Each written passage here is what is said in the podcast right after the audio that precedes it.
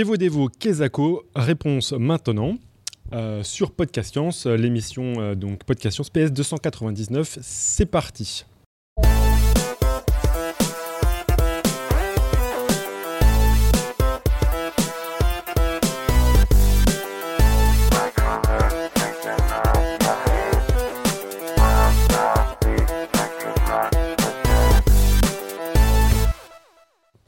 Tout le monde. Alors euh, la question d'aujourd'hui, c'est qu'est-ce que la biologie évolutive du développement, euh, les VODEVO Comment un organisme passe-t-il d'une seule cellule à un être complexe?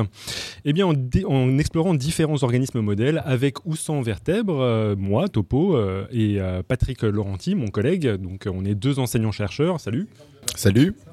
Donc, on, va vous dévoiler quelques facettes de cette euh, discipline fondamentale.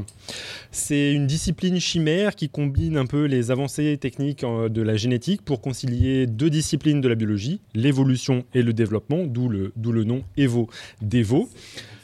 C'était donc ça, à travers la comparaison des embryons de différentes espèces. Alors, l'observation de leurs points communs, leurs différences, tout ça, on va, va nous permettre de comprendre petit à petit l'histoire évolutive des animaux, mais aussi les mécanismes responsables des diversités de formes entre espèces.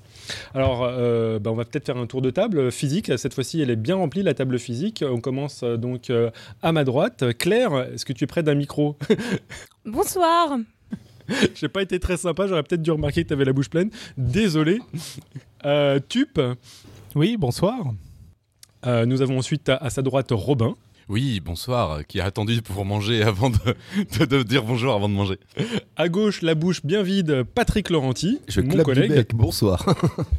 Et en ligne, nous avons, si je ne m'abuse, Irène de Santa Barbara. Oui, oui, bonsoir tout le monde.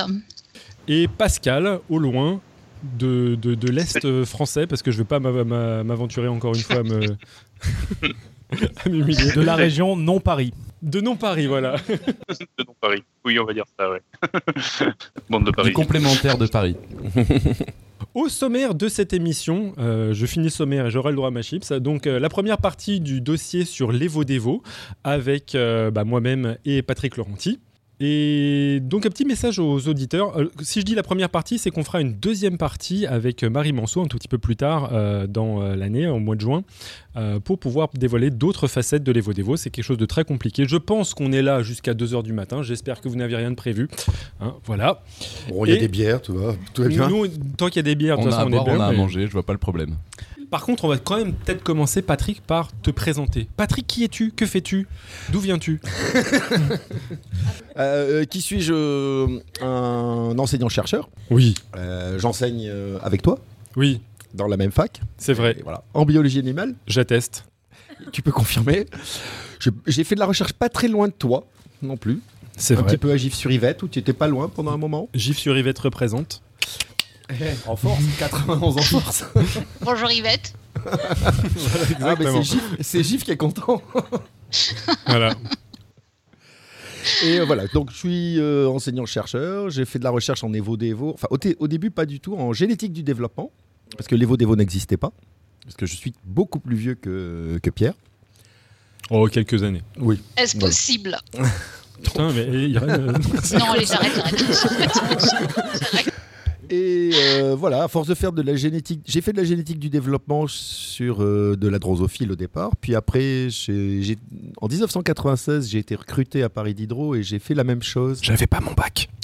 Sur euh, du poisson zèbre. Et à force de comparer de la drosophile et du poisson zèbre, de la drosophile et du poisson zèbre, j'ai fait comme Monsieur Jourdain de l'évo-dévo sans le savoir au départ. La drosophile, pour les non-initiés, c'est la mouche du vinaigre. C'est la, mouche au petit, la toute petite mouche aux yeux rouges qui est maltraitée par tous les biologistes. Exactement. Et vous allez voir qu'il y a des photos. On va, on va, on va la maltraiter aujourd'hui. on, va, lui faire misère à cette drosophile. Elle va prendre. On a le droit aux questions de matheux là tout de suite ou pas? Je va, mais va, genre profondément. non, non, mais j'ai une vraie question en fait sur, sur ce sujet-là, c'est-à-dire que je conçois plutôt bien maintenant, je connais Pierre, tout ça, de travailler sur l'évolution du poisson zèbre ou de la drosophile. Et à quel moment on se dit, tiens, je vais étudier les deux en parallèle?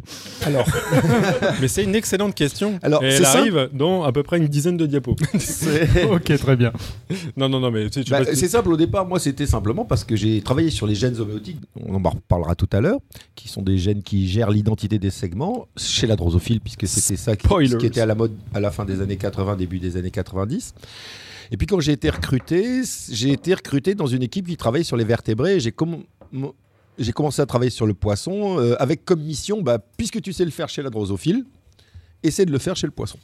Et donc, euh, bah, je comparais simplement parce que je connaissais rien au poisson et que j'étais chaque fois obligé de me dire ah mais comment ça marche chez la droso Ah ben quand ça tombait la même chose, que c'était comparable, que c'était la même chose chez le poisson, j'étais content. Quand c'était pas la même chose, j'étais pas content. Et puis j'ai fait comme ça euh, au fil des années une liste de choses qui, avec lesquelles j'étais content, une liste de choses que, avec lesquelles j'étais pas content. Et puis un jour on m'a dit mais regarde ce que tu fais, c'est exactement cette nouvelle discipline qui est en train de naître, qui s'appelle l'Evo-Devo, c'est-à-dire la génétique du développement comparé avec une idée évolutionniste là derrière. D'accord. Donc je suis tombé dans la marmite en fait. J'ai eu beaucoup de chance. C'était le, bon moment, la bonne époque. Euh, voilà. Voilà. Tout, de trucs. Voilà. J'ai fait premier un concours de circonstances, on peut le dire. Ah, tu me prends au dépourvu, je suis en train de. la vengeance euh, est un plat qui se mange donc euh, Pierre n'est à, la, à la bûche de, de, de, chèvre cendrée. Ah non, chèvre cendrée. Mmh. On a eu euh, juste une intervention de LGJ très importante, c'est pour ça que je la relais. 299, c'est le nombre maximal de parts que l'on peut couper dans un gâteau avec 12 coups de couteau. J'ai l'impression qu'il a déjà raconté celle-là. Parce que en je, fait, dis fake. je dis fake news, LGJ. je, veux voir la preuve. Non, non, non, non tu, tu, tu vas les lancer là. Surtout pas. Alors, mes aïeux, comment on va faire pour pouvoir vous signaler que je change de diapositive? Ça, ça va être sympa, ça. Ah, comme pour les histoires pour enfants, la petite clochette. Ah, oh, oui ah, ou comment congrès Est-ce qu'on a, est qu'on a une clochette? Ding ding Attendez, ah mais j'ai, j'ai, j'ai. Donc, à chaque fois que vous entendrez on changera de diapositive. Vous allez voir, c'est très marrant. Alors, donc, on commence par euh, la, la, toute première euh, diapositive. Ce soir, donc, je réalise un dossier un peu particulier. D'ailleurs, je ne le réalise pas seul, je le réalise avec euh, Patrick. Parce qu'une fois n'est pas coutume, plutôt que de m'aventurer sur des sujets qui piquent ma curiosité, hein, pour le dernier en date, le caca, euh, vous voyez de quoi je parle et donc pour lequel je n'ai généralement que peu de connaissances. Cette fois-ci, je vais vous présenter la discipline sur laquelle je travaille en tant qu'enseignant-chercheur, celle sur laquelle je bosse depuis mon master, celle qui était le cadre théorique de ma thèse, celle qui était la caractéristique indérogeable de mon choix de laboratoire de postdoc. Bref, une des raisons pour laquelle je kiffe la science, la discipline de l'Evo-Devo. Alors, du coup, je vais vous demander beaucoup de clémence parce que c'est souvent hyper difficile de parler de ce sur quoi on travaille tous les jours. C'est peut-être pour ça que je suis stressé parce que l'enjeu d'une plantade est immense et le syndrome de l'imposteur est au taquet. Donc euh, voilà, je, suis un petit, petit peu fragile. De l'imposteur alors que tu en parles tous les jours, alors que c'est ce que tu fais tous les jours. C'est ce que je fais tous les jours. Je n'en parle pas tous les jours. La différence est largement. Euh, je passe mon temps à l'expliquer au public, pardon.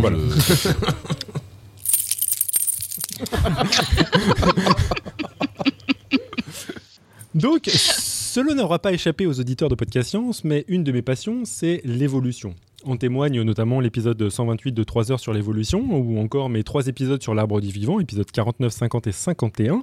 Dans euh, l'évolution, ce qui m'intéresse en particulier, c'est la question de l'origine de la diversité morphologique, et notamment celle qu'on peut rentrer chez les animaux. Là, il y a cette petite diapositive que je vous ai présentée on peut voir tout un tas de bestioles euh, très diverses et variées, tant dans leur couleur que de leur morphologie que de leur comportement. Et dans ce contexte, on se doit quand même de citer le père de la théorie de l'évolution, Charles Darwin, qui a conclu son livre De l'origine des espèces avec une note très poétique que je vous redonne ici dans sa belle langue originelle. From so simple a beginning, endless forms, most beautiful and most wonderful have been and are being evolved. Ce qu'on pourrait traduire ainsi, d'une si simple origine, une multitude infinie de belles et merveilleuses formes ont et continuent à évoluer. Donc dans son opus, Darwin a réussi à expliquer comment un processus naturel, naturel pouvait permettre l'accumulation de modifications qui entraînent à terme l'émergence d'espèces divergentes. Alors là, je suis un petit peu en euh, auto, euh, auto, comment dire, autopilote. Si vous voyez qu'il y a des termes que j'utilise et qui ne veulent rien dire, ou si vous voyez que je commence à faire une crise d'épilepsie, intervenez, je vous prie, et euh, posez-moi des questions. Non, mais si je peux me venger sur le dès que ça parle de match, je comprends plus rien, t'inquiète pas, je le ferai. Hein. D'accord. Ça me fait, ça me fait plaisir. Mais j'ai jamais interrompu pour dire euh, que je ne comprends plus rien, parce que de base, quand tu parles, je ne comprends rien. tu, tu, pourras te venger dans 30 secondes. Prépare-toi bien. Donc, pour faire très très simple et vulgarisé, une explication de l'évolution des espèces passe par trois processus la variation, la sélection et la transmission. Donc, aucune population d'êtres vivants n'est composée d'organismes à l'identique. Il y a toujours des erreurs lors de la multiplication d'unités individuelles. Ça, c'est l'origine de la variation. Ces variations offrent parfois des avantages ou des désavantages pour la survie et surtout la reproduction des organismes. Et on peut avoir à l'image donc une sorte de tamis sélectif à travers lequel passeraient les individus d'une population. On secoue le tamis de la sélection et ne passe alors que les individus qui peuvent survivre et se reproduire. Et donc, en se reproduisant, ces, individus réalisent ce qu'on appelle la transmission de leurs caractéristiques héréditaires. On l'a fait, variation, sélection, transmission. Donc à travers ce principe de variation, sélection et transmission, on peut envisager que génération après génération, des populations accumulent du coup des variations morphologiques, comportementales, etc., qui participent à leur changement au cours du temps, ce qu'on appelle évolution. Donc voilà, là en quelques mots, en trois mots principaux et surtout euh, quelques petites fioritures, on arrive à comprendre le mécanisme de l'évolution. Non, mais ça, c'est l'évolution. J'avais déjà passé trois heures à expliquer ce que c'était que l'évolution. J'avais expliqué pendant euh, trois épisodes ce que c'était que l'arbre du vivant. On va pas repasser dessus. Je vous invite à regarder, à écouter surtout ces épisodes pour pouvoir vous en référer et comprendre un tout petit peu plus dans les détails euh, les subtilités de l'évolution. Force est de constater que près de 150 ans plus tard, la théorie de l'évolution a subi de nombreuses modifications pour tenir compte en particulier des lois de l'hérédité à travers les découvertes de l'ADN et la génétique. Il faut se rappeler, Charles Darwin ne savait pas ce que c'était que l'ADN, il ne connaissait pas les lois de l'hérédité. On a ainsi précisé l'aspect variation et transmission. Par contre, même si on a compris beaucoup de choses sur les mécanismes de l'évolution, cela ne veut pas pour autant dire qu'on est en mesure de reconstituer l'histoire évolutive des espèces, notamment les espèces animales. Alors, je vous pose la question, quels pourraient être les moyens? J'ai mis un doigt sur mon fromage, c'est une catastrophe. je suis en dessus de tout. Euh, écoute, je vais, je vais te laisser te reprendre tes esprits. Je, je vais profiter que tu reprennes tes esprits pour poser une question. Quand tu dis qu'on ne peut pas reconstruire l'arbre des espèces, c'est quoi qui vous manque du coup? C'est sur quoi d'aller venir? J'ai dit on ne peut pas reconstruire l'arbre des espèces. L'histoire, pardon. L'histoire évolutive des espèces. Les termes vont être importants. c'est ça la question? Ouais, pourquoi, pourquoi vous n'y arrivez pas euh Ça suffit pas. C'est pas ce qu'il a dit. Ce qu'il a dit, c'est que comprendre le principe du mécanisme ne retrace pas l'histoire. Parce que c'est euh, le problème de l'évolution, c'est que c'est c'est pas euh, une science expérimentale complètement elle a une dimension historique. Donc on a un pied dans la biologie euh, expérimentale, ça, on peut comprendre des mécanismes, mais l'autre pied, il est dans l'histoire. Et là, on rentre dans la contingence. On peut imaginer des scénarios, mais on ne sait pas comment ça s'est réellement passé. C'est l'histoire. Et ça, c'est vraiment. Euh, c'est très, enfin, il est très difficile, comme disent les, historiens, de prédire le passé. Il est mhm. impossible de prédire l'avenir, mais très difficile de prédire le passé. D'accord. Voilà, en gros, euh, moi, moi, euh, ce que j'ai dans, la tête pour, me représenter, c'est pas parce que tu sais comment fonctionnent les armées de César que tu peux en déduire euh, le, résultat, quoi. Voilà. Bref, alors, quels pourraient être les moyens pour reconstituer l'histoire évolutive des différentes lignes animales? La voie la plus évidente est bien entendu de prendre sa DeLorean et d'aller voir à quoi ressemblaient les bébêtes il y a des millions d'années. Alors malheureusement, on m'apprend que c'est quelque peu compliqué, voire impossible à mettre en place. Et c'est bien dommage. Et il va falloir du coup faire preuve d'un peu plus d'imagination pour parvenir à nos fins. C'est aussi une manière de justifier nos salaires. Je sais pas si tu. C'est quand même pas mal. Attends, moi j'ai une question, mais c'est quoi une DeLorean Une DeLorean, Irène oh, Non, mais alors moi je suis d'accord avec Irène, j'ai pas compris. Retour vers le futur. Alors en regardant l'image. Euh, je crois, je suis pas sûr d'être né au moment du film. Mais tu connais quand même Retour vers le futur. Mais c'est pas parce que t'étais pas né au moment du film que tu connais. Mais qu'est-ce que. 1984 Bon, moi j'avais 20 ans. Non, mais euh, pas né pendant plein de trucs qu'il faut connaître quand même. T'as pas vu Retour vers le futur Ah, il faut voir Retour. Mais Marty, ah. mais Marty McFly Même moi, mais même moi je connais, c'est ça le scandale surtout. Ah, franchement, il faut faire un petit effort. On va faire un, vidéo club euh, Retour vers le futur. Voilà, tu vois. Et c'est comme ça qu'on comprend comment Chuck Berry a, conçu Robert Beethoven. Et eh oui. Ah oui, ah, c'est important. Alors, donc, t'apprends plein de choses en regardant ce film. La classe qu'on avait dans les années 80 quand on avait des doudounes sans manche orange. C'est dedans qu'on voit les, les, les Nike qui se s'autolassent. Euh, tu en as eu une doudoune orange sans manche Tu l'as fait Oui, j'avoue. Et des souples à rayures. Bon, on avance pas. Donc, ah non, mais là, euh, vous inquiétez pas, c'est fini. On est pour 4 euh, heures du matin. Euh, si on, perd du temps comme ça, normalement. c'est la mort. Alors, donc, heureusement pour nous, même si on n'a pas de DeLorean, il y a quand même des conséquences des mécanismes de l'évolution. Je ne sais pas si vous avez dit qu'il fallait passer à la diapositive suivante. Si, si, je pense avoir fait des mais je le sais quand même.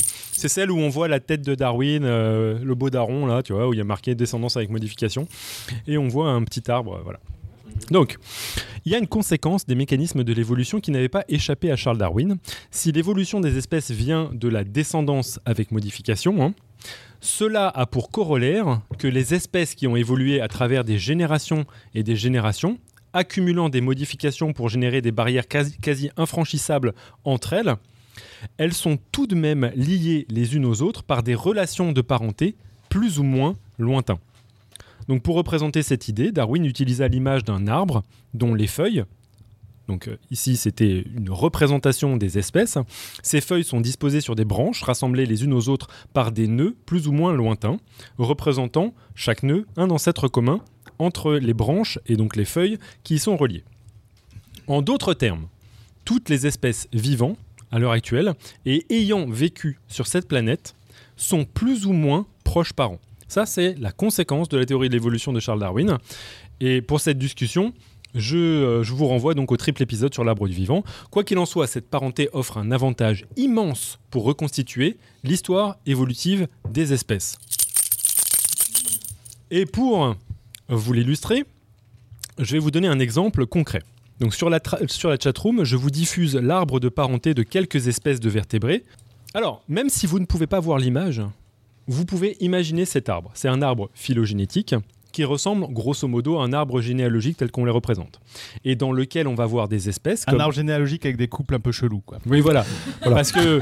Donc pour, pour, pour, le matheux de service, c'est un graphe connexe non cyclique.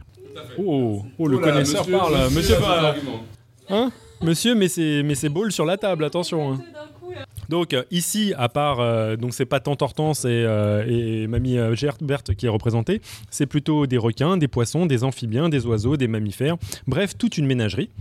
Et les nœuds de cet arbre vont nous indiquer du coup quels sont les groupes exclusifs de parenté. Les espèces qui partagent un ancêtre commun entre elles avec aucune autre espèce. Donc ça c'est très très important de comprendre ça. Ainsi, les oiseaux et les mammifères partagent un ancêtre commun dont les poissons et les amphibiens sont exclus. A priori, là, ça ne devrait pas trop, trop vous ressembler. Du coup, parmi l'ensemble de la descendance de cet ancêtre commun, il n'y a pas de grenouilles, de sardines, etc. Et là, l'ancêtre commun dont tu parles, c'est une autre espèce, c'est ça? C'est pas des caractères. Alors, le problème, c'est que les ancêtres communs tels qu'ils sont représentés dans les arbres phylogénétiques, c'est ce que je vais expliquer un tout petit peu plus tard, mais euh, on peut, euh, on peut, on peut euh, rentrer dans le détail de, un tout petit peu maintenant. C'est un portrait robot. D'accord. C'est un ancêtre putatif en gros, ça représente, on dit un ancêtre commun, mais ces nœuds représentent un événement dit de spéciation, c'est-à-dire un événement dans lequel des espèces ont divergé les unes des autres.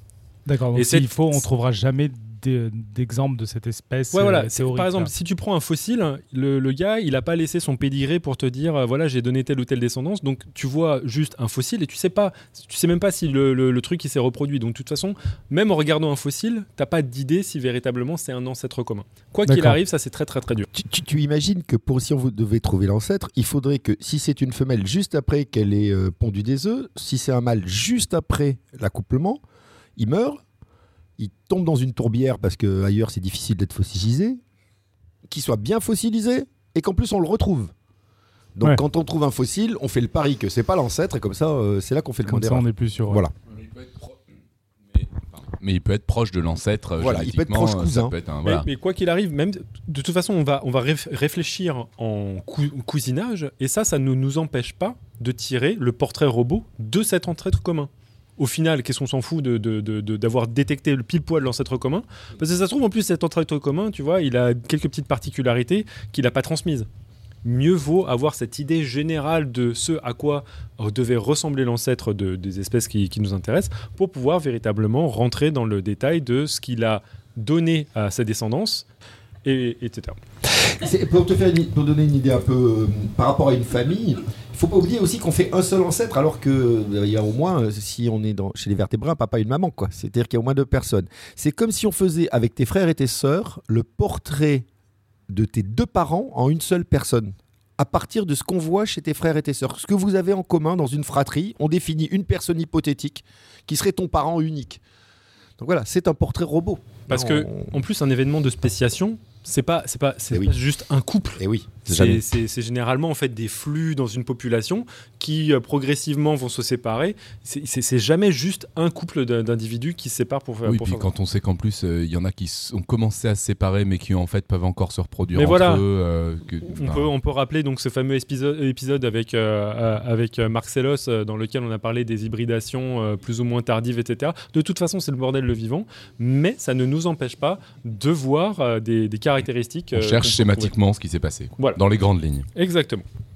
si vous avez compris ça, ça c'est merveilleux parce que ça va me faciliter un tout petit peu les explications un petit peu plus tard. Donc, bref. Maintenant qu'on, je pense que vous avez bien compris que, euh, que, que, ces, arbres, euh, avec les nœuds, les branches et les feuilles, peuvent représenter les relations de parenté. Et maintenant qu'on a bien compris les relations de parenté entre espèces, on peut se demander si on peut déduire des caractéristiques d'un ancêtre par la simple observation de caractéristiques d'espèces actuelles. Ça, c'est le pari qu'on peut, peut faire, c'est possible grâce au mécanisme de l'évolution, justement. Parce que le fait qu'il y ait variation, transmission et sélection fait qu'à chaque génération, un petit nombre de variations sont transmises d'une génération à l'autre, ça c'est normal, mais surtout, il y a un énorme paquet de caractéristiques identiques à la génération précédente qui est transmise. Vous, d'un coup, vous ne faites pas euh, un chacal quand vous vous reproduisez. Non, vous, faites généralement un être humain, qui plus est un être humain qui vous ressemble. Et autant les, euh, les, petites variations peuvent arriver à plusieurs endroits en même temps, même s'ils n'ont rien à voir, autant tout le background qu'il y avait là a moins de chances d'être commun à, deux espèces qui auraient rien à voir. En fait. J'ai pas très bien compris ta question. Bah, il peut très bien y avoir dans deux espèces très différentes la même variation qui apparaît de manière totalement indépendante. Par contre, tout le background déjà présent, ça va être beaucoup, plus, beaucoup moins probable. Exactement. Donc, il euh, y, a, en multipliant le nombre de caractéristiques qu'on observe, on peut se rendre compte de tout ce qui a été, enfin, de, tout euh, l'héritage euh, héréditaire qui, qui, est transmis de génération en génération et qui va en plus parcourir l'histoire évolutive de telle ou telle lignée. Donc ça, c'est ça, c'est très très pratique parce que justement, puisqu'il y a énormément de choses qu'on transmet à l'identique, bah, ça fait qu'on a tout un, bagage d'héritage qui, qui, va nous suivre de génération en génération et qui va nous permettre justement de voir ce qui s'est passé au, cours de, l'histoire évolutive de telle ou telle euh, espèce. Donc, c'est d'ailleurs ce qui fait que vous êtes en mesure de trouver la plupart du temps des personnes qui appartiennent à la même famille, ils partagent des caractéristiques commune, un héritage héréditaire. Si vous prenez euh, des, un frère une sœur dans, au pif dans la rue, généralement vous les reconnaissez parce que il y, a, un faciès particulier euh, similaire qui, qui, se ressemble. Donc c'est pareil pour les espèces et on peut par comparaison de nombreuses caractéristiques déduire quelles pouvaient être les caractéristiques qu'a transmis un ancêtre à l'ensemble de sa descendance. Donc là, dans l'arbre que je vous ai représenté, il y a des mammifères eh ben, en comparant un ornithorynque, un chevreuil, un humain, une gerboise, je pourrais facilement remarquer que toutes ces espèces portent des poils, alors qu'aucun autre vertébré n'en porte. Il est ainsi maintenant raisonnable d'estimer que l'ancêtre commun de tous les mammifères possédait déjà des poils, et il a transmis cette caractéristique à l'ensemble de ses descendants. Ça vous semble... Euh, hein? Bon, bah c'est bien, c'est cool. C'est un peu la base de euh, justement la reconstitution euh, de, du portrait robot d'un ancêtre commun d'une espèce. Après, j'aime souvent rappeler qu'un héritage évolutif, c'est exactement comme un héritage familial chez les humains. La plupart du temps, ça se garde, hein, mais parfois, il y a l'héritier inconscient qui va tout dilapider ou changer, de, changer son héritage. Donc des mammifères qui ont perdu leur poil, il y en a quelques-uns, et cela pourrait constituer d'ailleurs un écueil dans notre reconstitution, si on ne prenait que cette caractéristique pour pouvoir euh, reconstituer le portrait robot. Donc il faut être vigilant là-dessus. En gros, c'est une enquête et il faut être particulièrement euh, attentif qui peut nous, que peut nous tendre l'évolution. On cherche des, indices concordants et pas juste un indice, par exemple. Voilà. On se contente pas des poils, on essaie de trouver d'autres trucs parce que. Euh, bah justement, tu vois, les poils, ce qui est intéressant, c'est que les poils, c'est caractérisé, bam, comme ça, comme tu le vois, comme juste une extension qui est sur la peau. Mais si tu la regardes plus attentivement, tu vas commencer à t'apercevoir qu'il y a des choses qui définissent un poil. Ça rentre dans un bulbe. C'est fiché dans l'épiderme. Cet épiderme, il a telle ou telle apparence. C'est fait de telle ou telle molécule. En fait, à partir d'une caractéristique, tu peux en trouver toute une myriade qui va te permettre de rentrer dans le détail de est-ce que quand je compare telle ou telle structure, c'est bel et bien un héritage ou c'est quelque chose qui a paru indépendamment au cours de l'évolution. Et euh, de façon plus il y a aussi les, gènes, les choses comme ça, l'ADN. Exactement. On y vient bah, après, j'imagine. Mais, oui, oui, mais c'est bien que tu, c'est bien que tu sentes euh, venir ça. C'est-à-dire qu'on peut voir les caractéristiques morphologiques. Derrière, il y a des caractéristiques anatomiques, et derrière encore, bien entendu, il y a les gènes. Et tout ça, c'est des niveaux de comparaison pour pouvoir arriver au fin mot de euh, est-ce que telle ou telle structure était présente chez, chez un ancêtre commun. Donc, ah, j'arrive pas du tout à le faire bien là. Passons à la diapositive suivante. Euh, ah non, donc il y avait une petite animation pour qu'on voit les poils, voilà, bon, c'était génial, c'était très drôle. Donc euh, en fait, euh, pour, les gens qui ne comprennent pas, on a, ré, on réexploité une présentation qu'on a fait pour Paint of Science, euh, pour lequel on avait 30 minutes, on était super frustrés. Euh, moi, il y a quelqu'un qui est intervenu pour me poser une question qui a pris 10 minutes, donc ça m'a complètement grillé mon, mon flow et j'ai dû rocher, etc. Donc je me suis dit, allons sur Podcast Science, là c'est des gens sympathiques qui vont me laisser 3 heures devant moi pour pouvoir faire une présentation. Patrick qui est juste derrière. Ça te coupe la parole, mais on te laisse le temps qu'il faut derrière, quoi. Oui, voilà. Puis moi, je suis, je suis très, très. Je vais être très court, 4-5 heures maximum. Voilà. Pour que ces enquêtes marchent, il faut commencer par avoir les bonnes relations de parenté. Et oui, on peut facilement se faire euh, piéger euh, comme un couillon si on est en train de comparer euh, des, organismes qu'on pensait être apparentés et donc qui ne le sont pas tout notre établissement de, la reconstitution de l'ancêtre commun va se péter la gueule. En gros, il faut avoir une confiance très forte dans les arbres de parenté. Il faut avoir une confiance très forte dans les arbres de parenté. Sans cela, on ne sait pas qui est plus proche de qui, qui est l'ancêtre commun entre euh, des espèces. Et heureusement, depuis quelques décennies, l'avènement de la biologie moléculaire et notamment la capacité de séquencer le patrimoine génétique de différentes espèces a permis de peaufiner ces arbres de parenté et de comparer des espèces incomparables d'un point de vue purement morphologique. Par exemple, une bactérie ou un animal, morphologiquement, bah, accrochez-vous quoi, pour pouvoir faire des comparaisons, c'est un petit peu ardu. En séquençant le génome de ces organismes-là, on a des points d'ancrage, des, manières de comparer ces organismes qui sont très très distants d'un point de vue évolutif. Cela est d'ailleurs possible grâce à une caractéristique qui nous a été hérité, qui, qui est notre héritage de l'ancêtre de toutes les espèces vivantes actuelles, le patrimoine génétique en lui-même, contenu dans l'ADN. Ça, c'est une caractéristique, une molécule qui est notre héritage évolutif. Tu veux dire que donc l'ADN, en gros, euh, c'est d'une certaine manière la définition du vivant? Alors, c'est ce qui est commun à tous les êtres vivants. Non, je sais que la définition du vivant est un truc pourri, donc euh, je, veux pas, je veux pas lancer le débat, mais juste d'une certaine manière, c'est l'ancêtre commun à. Non, probablement pas si j'essaye de faire hein, attention à ce que je disais. je voulais pas, mais en fait, si, pardon.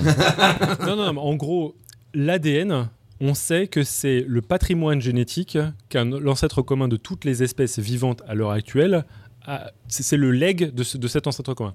Ça ne veut pas dire qu'il n'y avait pas des espèces qui précédaient cet ancêtre commun et qui possédaient une autre molécule de patrimoine génétique. Notamment dans les espèces vivantes actuelles, on n'inclut généralement pas les virus, dont certains ont un patrimoine génétique qui n'est composé que d'ARN.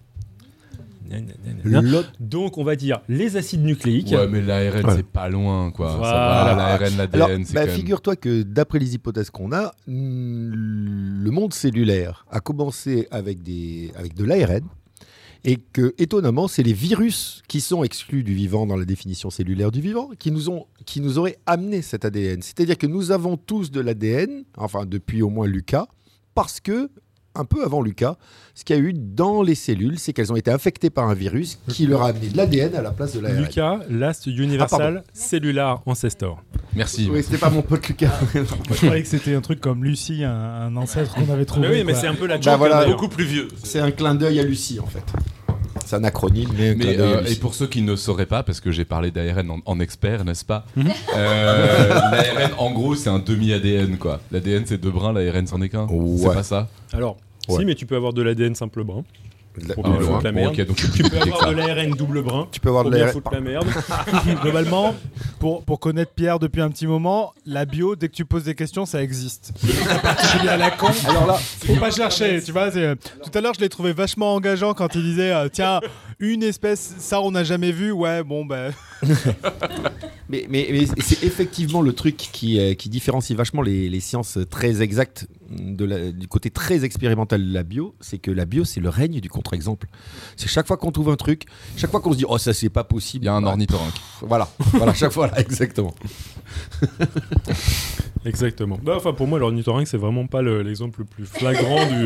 non, mais pour, le, pour, le, grand public, je veux dire, pour, le, pour les gens qui ah. sont pas dedans tous les jours, un truc euh, qui, est, euh, qui a des poils qui pondent des œufs et qui est. Et qui a un bec de canard. Et qui a un bec de canard et qui est en plus. Euh, des éperons, venimeux. Des éperons venimeux. Ça commence à devenir franchement, franchement cradoc quand même. Tu sais que le, le, premier spécimen ramené en Europe a le bec coupé il est, euh, au, mm, il est à Londres. Et le, parce que le conservateur du, du, Royal Museum, quand, euh, quand il a reçu, il a cru à une, une blague. À l'époque, euh, il y avait des arnaques dans les cabinets de, curiosité. On vendait des squelettes de sirènes en fait, il ouais, on, on faisait une ligature avec le corps d'un singe, l'arrière d'un thon, on laissait macérer ça en, en, terre, hop, et on le vendait au crédule anglais qui passait pour son cabinet de curiosité. Et comme il a cru que c'était justement une arnaque, ah bah, la première chose qu'il a fait, il a mis un coup de ciseau dans le bec pour détacher le bec. Et il est toujours conservé, ce premier spécimen, et il a toujours son coup de ciseau dans le bec. Donc, euh, effectivement, c'est pas un animal qui inspire confiance comme ça au premier abord au biologiste. c'est sûr. Moi, je n'ai toujours pas vu. Je suis, un peu frustré. J'aimerais bien voir. C'est pas vrai. On en a un très beau empaillé. Non, non, euh, mais un vrai. Un ah, bah, j'étais en Australie et je, voulais voir. J'ai vu juste un échidné et j'ai même pas vu sa bite. Ah. Heureusement qu'on a des vidéos pour ça. Bah oui, euh, non mais vraiment. Euh, donc pour la petite histoire, les échidnés ont une bite à quatre glands. À quatre glands. Euh, la bannière d'un site que j'aime beaucoup, il s'appelle SSAF. à quatre blancs, à glands terminés par des pommeaux de douche avec des petits trous. C'est vrai. Ouais, c'est ce qui Et le sperme des échidnés forme des spirales pour pouvoir euh, pénétrer plus euh, ardemment dans les, voies génitales de la femelle. Dit, hein, tu peux leur lancer des questions sur le vivant, ça prendra pas trop de temps si tu leur parles de sexe d'animaux, là on en a pour la nuit. C'est clair. Donc, le fait qu'on ait un patrimoine génétique partagé entre l'ancêtre commun et l'ensemble des descendants, ça, c'était une des intuitions de Darwin. C'est pour ça que j'ai mis euh, Darwin en, sein de la phylogénie dans la, dans la diapositive. Donc parce que c'est quand même un mec qui avait une putain d'intuition. Mais passons à la suite, parce que moi, ce qui va nous intéresser aujourd'hui, c'est pas l'ensemble des êtres vivants, c'est euh, j'ai un faible quand même pour la zoologie. Hein. Mes, anecdotes sur les pénis de devraient vous en indiquer euh, euh, autant. Or, si l'immense majorité des êtres vivants sur notre planète, les bactéries, les archées, les amibes, etc., sont des organismes unicellulaires, c'est-à-dire composés d'une et une seule cellule, eh bien, les animaux, eux, sont pluricellulaires. Vous allez me dire, eh bah, les pluricellulaires, euh, on est pratiquement les seuls sur cette planète à être pluricellulaires. Euh, pourquoi on dit euh, animaux pas, du tout. Les, les, animaux ne sont pas les seuls pluricellulaires. Il y a par exemple les champignons, les plantes, les algues, des amibes sociales, vraiment en fait beaucoup de lignées multicellulaires, tant et si bien qu'on pense aujourd'hui que c'est une transition donc de du passage d'unicellulaire vers l'état pluricellulaire qui a été franchie au moins, au minimum, 22 hein, fois de manière totalement indépendante au cours de l'évolution. Ça, c'est une estimation euh, au, rabais, donc le, plus petit euh, qu'on puisse voir. D'ailleurs, on est à peu près sûr que ça a été fait au moins une fois de plus parce qu'on a trouvé des fossiles dans le Gabon euh, d'organismes pluricellulaires. truc de fou. Tu, voulais... oui, oui, des trucs d'il y, a 2 milliards d'années qui sont au moins coloniaux, si ce n'est réellement pluricellulaires, qui ont 2,2 milliards d'années. À un moment, on disposait d'aucun fossile euh, de cette profondeur de temps, et c'était des eucaryotes, déjà euh, à l'époque. Donc, il y a des euh, stéranes qui, sont des, qui signent la présence de, des membranes eucaryotes dans, dans les fossiles. C'était il y a peut-être 7-8 ans maintenant, à force de dire il n'y a pas longtemps. Non, c'est il y a 7-8 ans, c'était dans la région de Franceville, au Gabon. Ouais. Et on je ne sais pas si toi tu l'as vu, mais à Vienne, ils étaient illustrés, on a pu les voir en vrai. Et c'était assez impressionnant de voir ces fossiles d'organismes de pluricellulaires de 2 milliards d'années. Impressionnant pour vous. Bah, t'imagines, tu quand vois... on a les sous-titres. Non, non, non, non, non, mais je veux. Tu vois des. Non, non, des, mais qu'on arrête de dire que les matheux sont. tu vois des organismes qui ressemblent à des animaux, sauf qu'ils étaient présents 1,5 milliard d'années avant les premiers animaux. Ça, je t'avoue, tu vois, tu, tu, tu, la regardes, t'es là. Alors... Oh, oui, oui, oui. Non, Alors, ça ressemble à des animaux, pour tout dire, comme des placozoaires. Alors je oui tout à fait voilà. Oui oui des placozoaires un placozoaire oui, ça ressemble à une une tortilla un peu mal faite un peu un au milieu un tacos. voilà. Donc euh, je veux dire ça n'a pas des yeux des pattes et tout. Irène tu voulais je, voulais je, voulais revenir sur cette transition d'unicellulaire à pluricellulaire. Vous dites qu'il y a eu au moins 22 fois. Ça veut dire, est-ce que ça veut dire que 22 fois, euh, finalement, ça s'est planté il a, il, il a fallu revenir en arrière parce que c'était. Euh, au moins 22, 22 qui ont survécu jusqu'à aujourd'hui. 22 lignées indépendantes. lignées indépendante d'organismes pluricellulaires sur notre planète. Donc, en gros, ça veut dire que, par exemple, les animaux, euh, ça vient d'un truc unicellulaire qui est devenu pluricellulaire de façon complètement indépendante des plantes qui sont exact, exactement. J'essaye de faire les sous-titres pour être sûr d'avoir compris et pour les gens qui ont du mal à suivre. Et si, et si tu analyses ça en termes de génie en, termes de génétique des populations, eh bien, tu te rends compte, enfin, en termes de compromis génétique, il n'y a pas intérêt. Euh, l'intérêt immédiat d'une forme de vie n'est pas à la pluricellularité. L'intérêt immédiat, c'est l'unicellularité. C'est comme ça qu'on est le plus efficace et comme ça qu'on se reproduit le plus vite. Euh, tant et si bien qu'il y, a des, il y a des formes de, mammifères unicellulaires. C'est très peu connu. il y en a deux très, très bien connus. Ça s'appelle des, des cancers transmissibles qui sont transmissibles par greffe.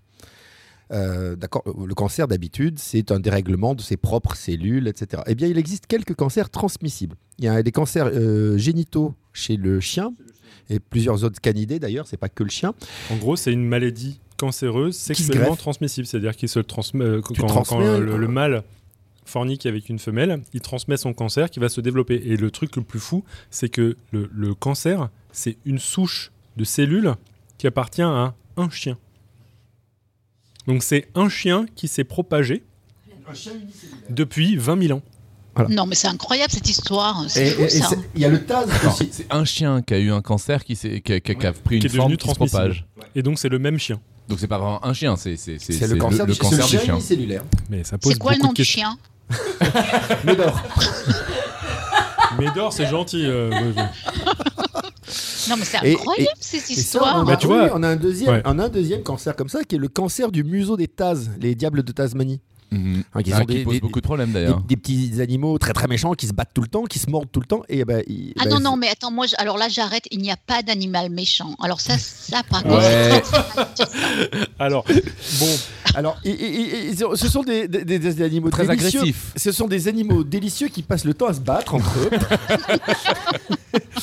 et, qui, euh, et qui se transmettent comme ça un cancer euh, bucco-dentaire qui est un, un, un TAS redevenu unicellulaire et qui se propage comme ça. Qui, qui... Et pour le coup, par contre, là, euh, c'est une conversion, c'est-à-dire qu'il y a plusieurs souches indépendantes.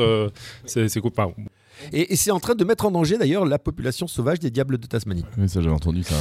Alors, oui, ils ont pratiquement disparu, mais ça n'a rien à voir avec les prions, c'est carrément différent. Non, c'est un cancer, ah c'est-à-dire que c'est comme si c'était une culture cellulaire. Il, trans, il suffit qu'on te transmette quelques cellules, elles se greffent sur toi et en avant, hop, il t'envahit.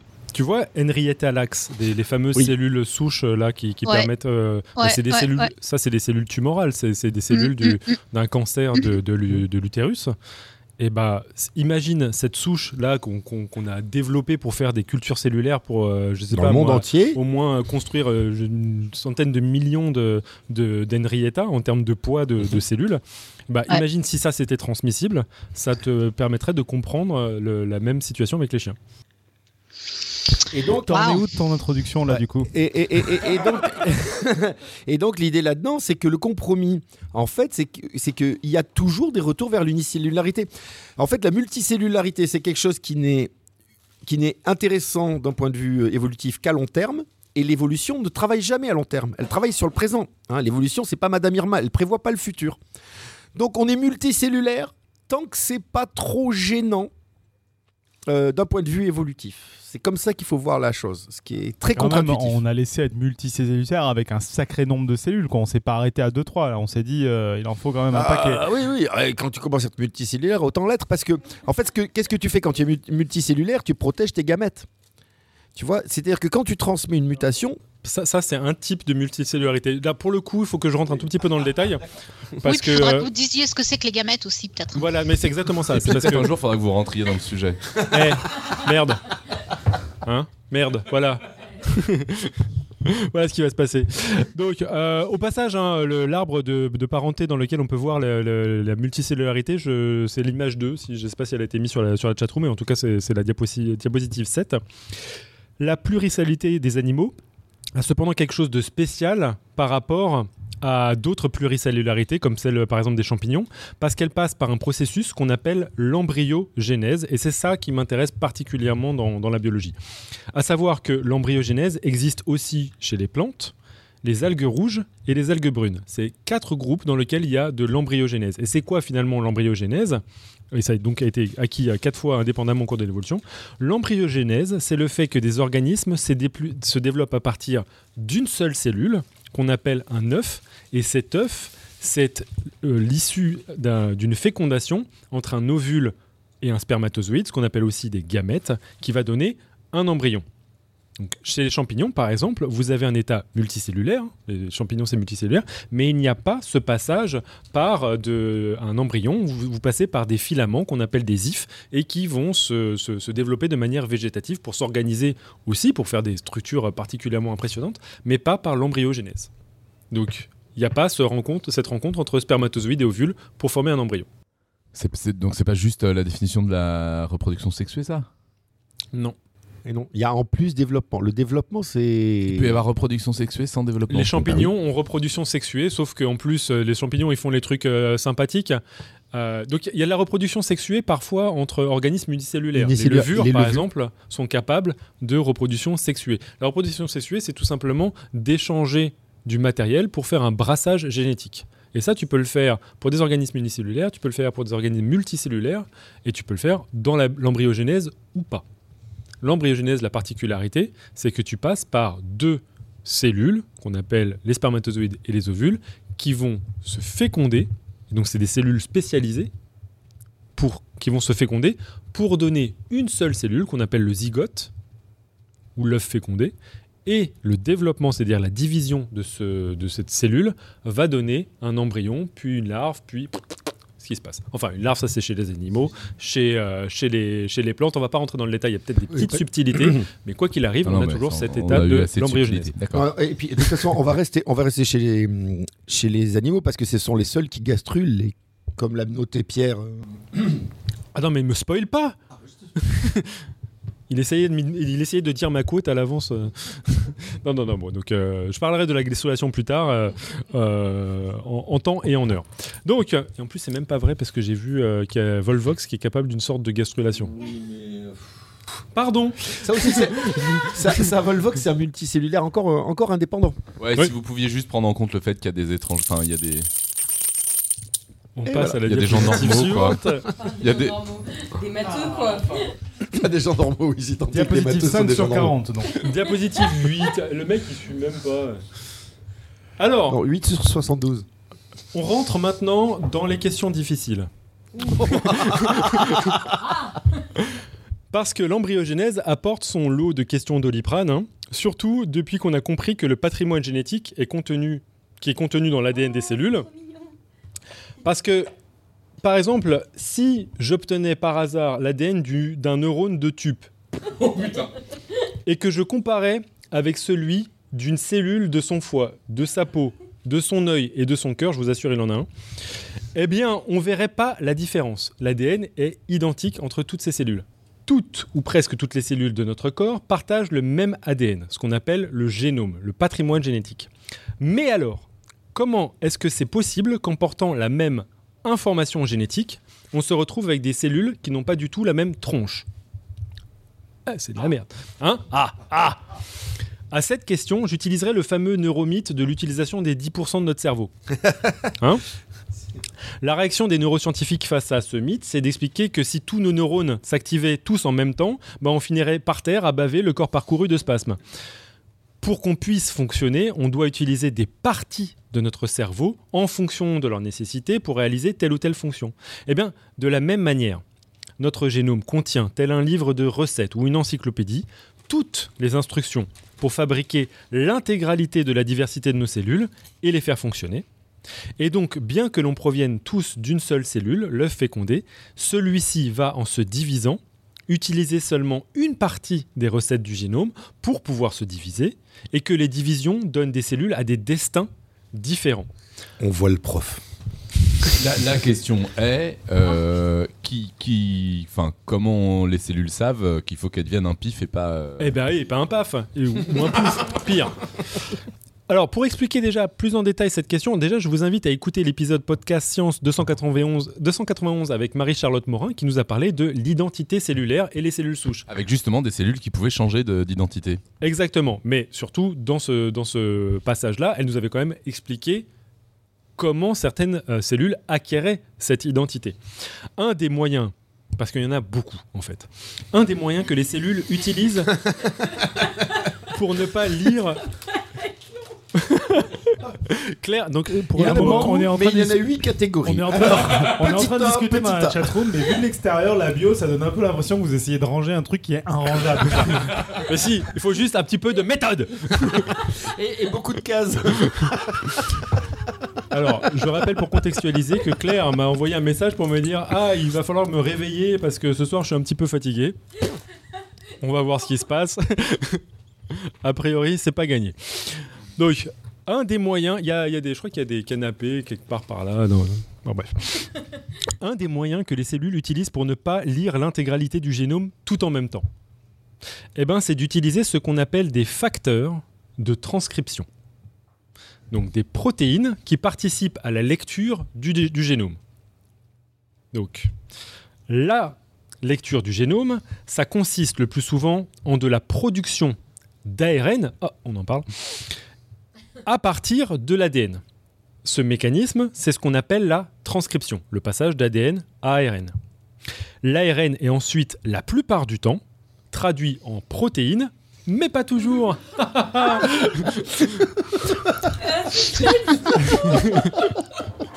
Donc, en fait, tu peux, tu peux arrêter de dire la plupart du temps, On a compris l'idée, on a compris le principe. C'est bon D'accord. à chaque fois, à chaque fois que tu dis un truc, c'est en la plupart du temps. Pas toujours. En général. Donc, des fois oui, des fois pas. Pensez à l'ornithorynque. Voilà, pensez, pensez toujours à l'exception qui, qui confirme la règle.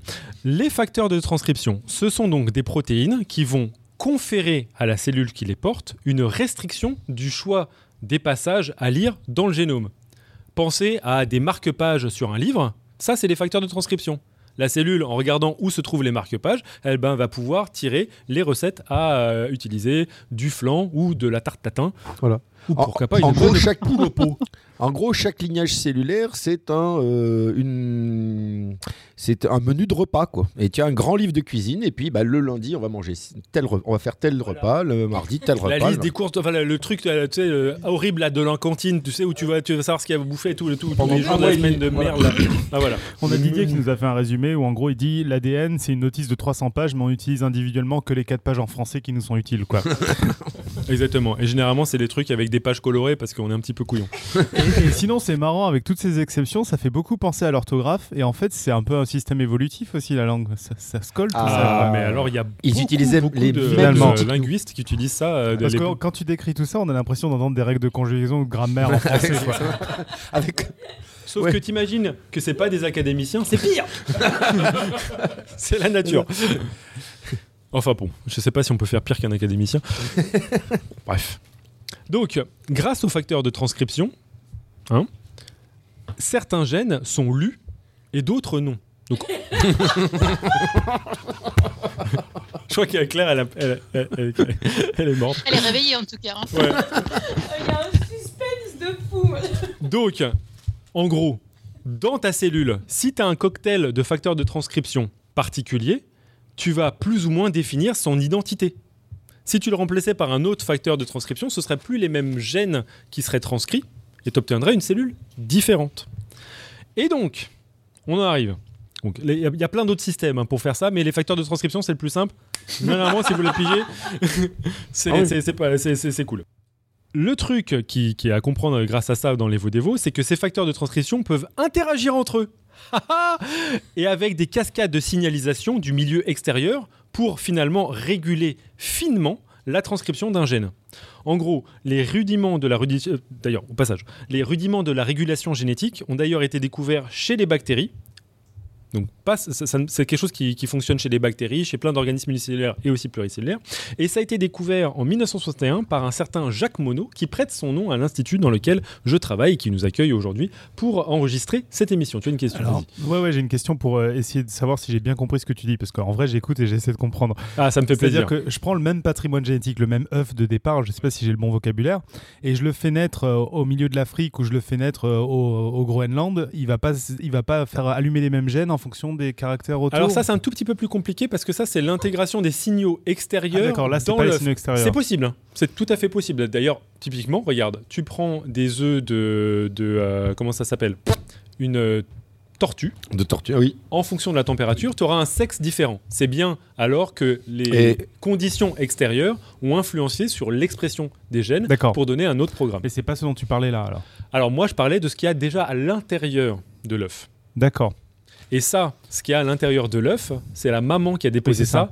dans les réserves C'est une manière de dire, euh, bah non, bah en fait, euh, mais du coup, c'est quoi la différence avec juste de dire si tu as deux mères différentes, euh, ça va pas produire le même bébé, quoi? La, différence là, c'est que le même bébé, il a, il a, il a des lignées différentes. Toutes ces cellules ont le même message génétique, mhm. d'accord? Mais une cellule de cœur ne ressemble pas à une cellule d'œil. Parce que dans ce message génétique, qui est le même, ce ne sont pas les mêmes parties qui sont lues. Ah oui, quand tu fais l'œil et quand tu fais. Euh, c'est bon? Il explique mieux quand même. Alors, vous voyez, on avance. On est à la diapositive 9.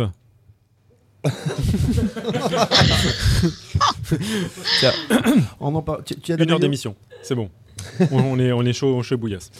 Alors, pour moi, il y a quand même vraiment un côté. Juste la bonne nouvelle de la Diapo 9, c'est qu'elle porte enfin le titre Evo Devo. là, il va se passer quelque chose là. Putain, mais allez mourir quoi. Alors. D'ailleurs, vous pouvez voir dans cette magnifique diapositive qu'il y a des gifs animés que j'ai mis beaucoup de temps à. Voilà, c'est vachement beau. Moi, je trouve ça c'est quelque chose de magique dans l'embryogenèse parce qu'on peut voir comment.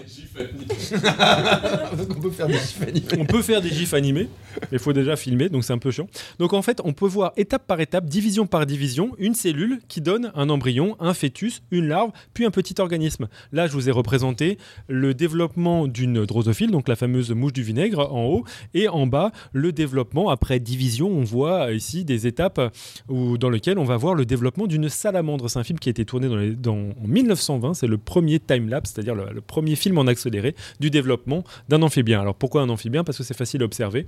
Les œufs sont pondus dans le milieu extérieur et il suffit de les prendre et les regarder. Et en plus, les œufs sont assez gros et on peut voir assez facilement le, développement au cours du temps.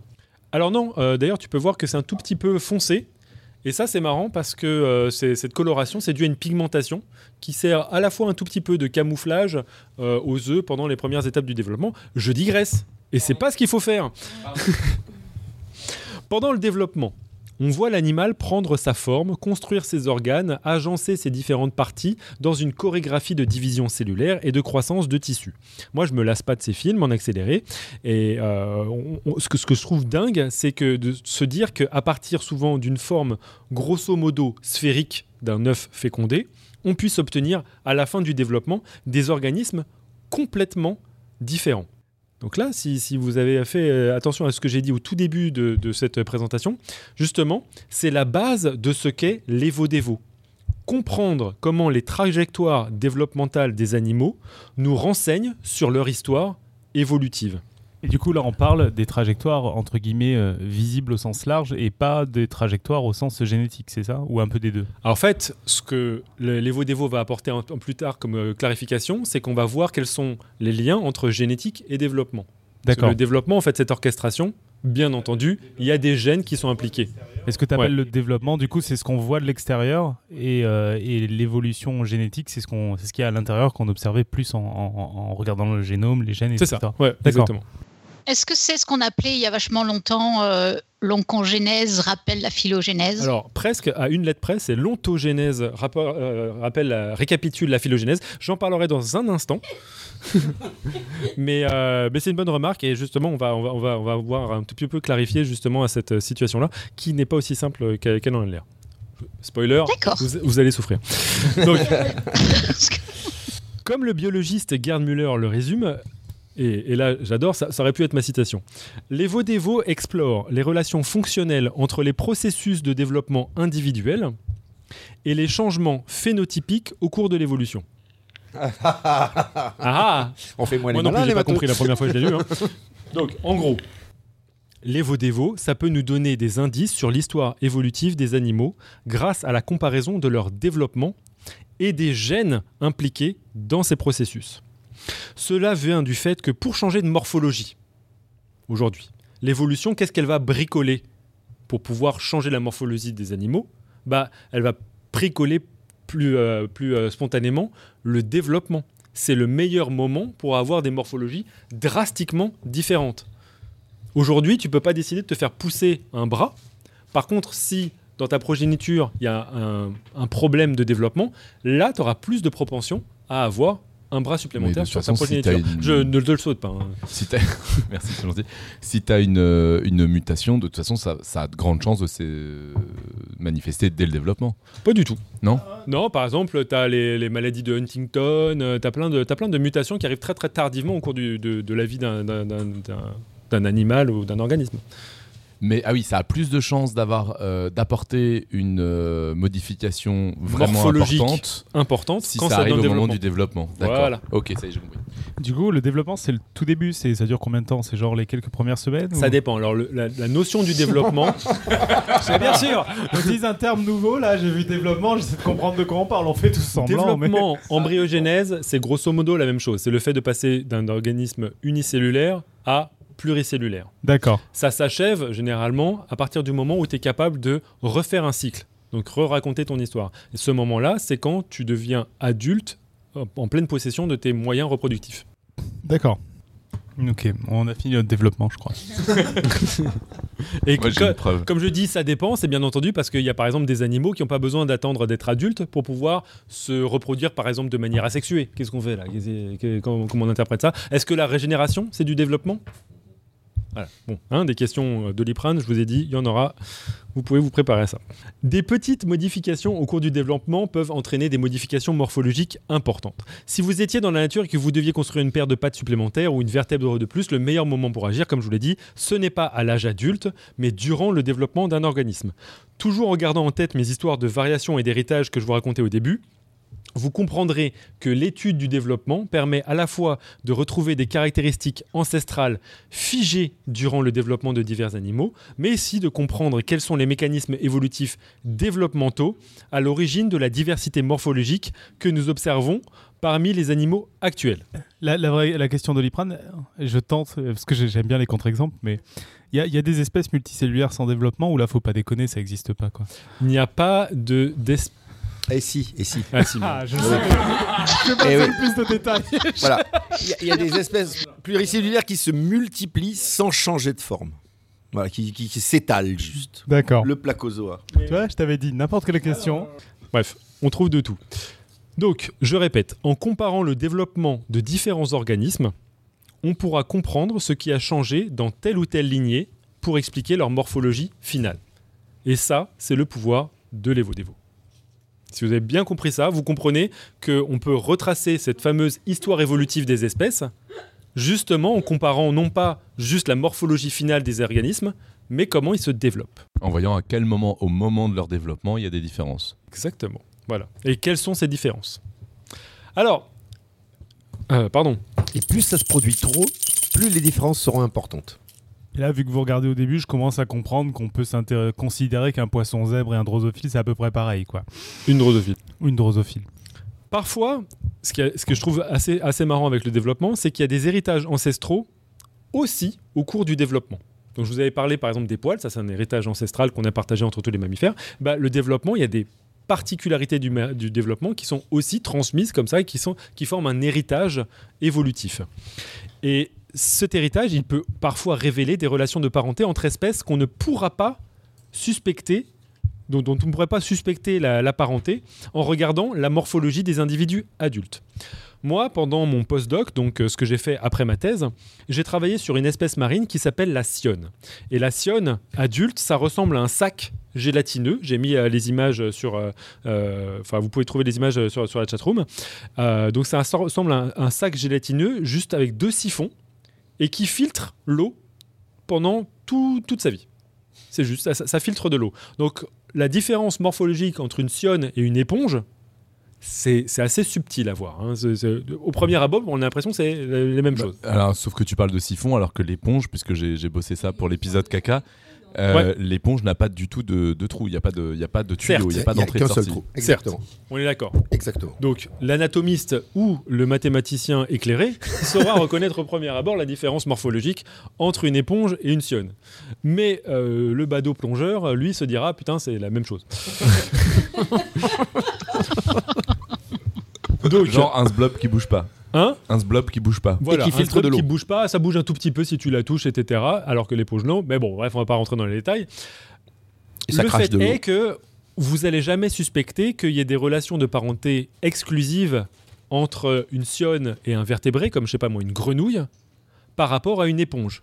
A priori, vous apparenteriez plus volontiers l'éponge avec la sionne que avec euh, la, la, grenouille. Et pourtant, si. Maintenant vous observiez et compariez les larves de la sionne, de la grenouille et de l'éponge, ah là là, bam bam boum. Ah mais c'est évident, mais ça saute aux yeux comme un pavé à la gueule c'est affolant. C'est incroyable. Je sens qu'on se moque, je sens ah non, non, non, non, non, pas du tout, pas du tout, pas du tout. Ah la, larve de sionne, c'est un, un, la première fois qu'on voit ça, c'est un gros tétard. Donc voilà, la larve d'éponge, ça ressemble à une sorte de ballon de rugby couvert de petits cils, alors que les larves de la grenouille, ce qu'on appelle un tétard, et de la sionne ont la, grosso modo, même apparence. On distingue bien une tête à l'avant, une queue qui est maintenue rigide par une sorte de tige en son centre, ce qu'on appelle la corde, et c'est d'ailleurs cette structure embryonnaire, c'est-à-dire qu'elle n'existe pas généralement à l'âge adulte, la corde, cette structure embryonnaire, la corde, qui donne le nom du groupe auquel appartient et les sionnes et les vertébrés, nous y compris, les cordés. Tu veux dire qu'on est plus proche de la sionne, nous, que la sionne de l'éponge? Oui. Oui. Yeah, c'est pas juste les tétards, quoi. C'est tous les vertébrés, on y va tout d'un coup. Ouais. C'est ça, exactement. Alors que vraiment, la sienne a vraiment une sale tête adulte. Ah, voilà. D'accord. Parmi. Enfin, une tête de. Enfin, pardon, une sale tête. Je oui, il n'y a pas oui, il n'y a pas d'animaux qui est une sale tête. Non, non, non, oui, voilà, c'est ça. Il n'y a pas d'animaux. Il n'y a pas d'animaux. En l'occurrence, bah, pour le coup, euh, à l'âge adulte, il n'y a plus de tête. Donc, euh, de toute façon, on s'en fout. Ça ressemble plus à une plante qu'un animal, quoi. Euh, oui, en plus, ce qui est marrant, c'est que c'est un des seuls animaux qui est capable de euh, synthétiser de la cellulose. ah bah, comme quoi hein Alors, alors, juste pour te dire, c'est chez tous les animaux qui sont dépourvus de vertèbres, de tous les animaux, les, les poulpes, les, euh, les, les je sais pas, les, les insectes, un, homard, qu'est-ce que c'est beau un homard, etc. Eh ben toi, tu es plus proche de cette petite merdouillette que de toute autre espèce invertébrée. C'est assez génial. Hein On est plus proche de la sionne que du homard. Oui. Alors que quand même, le homard, il a deux bras, euh, tout ça, machin. Il a, alors il a deux pinces. Mais bon. Non, mais il a ses deux pinces. Voilà, c'est ça. Yeux comme alors là, que dalle, il n'y a pas d'appendice. C'est un. Donc ça veut dire que, d'un point de vue évolutif. Attends, attends, attends, attends, attends les yeux sont arrivés. Parce que la sionne n'a pas, pas vraiment de yeux. Oui, mais. Chez la larve, si. Chez la larve, il y a deux taches oculaires qui sont. Donc en fait, l'adulte a perdu les yeux. Ouais. Bah, donc c'est un ancêtre commun au homard et, et aux vertébrés qui, a, avait les, donné yeux. les yeux. C'est la grande queue. Comment Irène, alors Irène, tu interviens peu, mais quand tu interviens. mais C'est les cordées, quoi. Il y a une queue, quoi. Enfin, une colonne vertébrale, quoi. Mais... Alors, il n'y a pas de colonne vertébrale pour le coup, parce que la colonne vertébrale, c'est aussi l'os qui entoure euh, cette structure. Donc là, il n'y a pas de colonne vertébrale, il y a juste une corde qui est cette structure embryonnaire rigide et qui permet d'ailleurs à, la, queue d'avoir cette forme. Euh, et alors, attention, parce qu'elle n'a pas tout à fait tort. La corde, il nous en reste ah, quelque chose chez nous. Il nous en reste quelque chose, c'est les disques intervertébraux. Ça, c'est les restes de, la corde embryonnaire. Donc les disques intervertébraux, la, corde c'est la même matière, c'est cette espèce de cartilage un peu épais là qui fait les disques intervertébraux. Je vous annonce que Claire est décédée. et la, la sionne là quand même, elle est même pas, c'est même pas un truc. Euh, symétrique. Enfin parce que j'avais entendu alors c'est quoi les bilatériens c'est ça? elle est bilatérienne la, petite larve. Ça ressemble un peu pour avoir une évolution que ça une bouteille de clin. Alors alors c'est une bouteille de plein ils l'ont cherché je vais leur expliquer non non non ils l'ont cherché je vais leur expliquer vais faire je vais faire les bilatériens plus tard. Non non non mais dans 2-3 dans deux, trois générations ouais, ça, une ça va se refermer ça sera une bouteille de clin ouais. Enfin une projection en 3D ouais.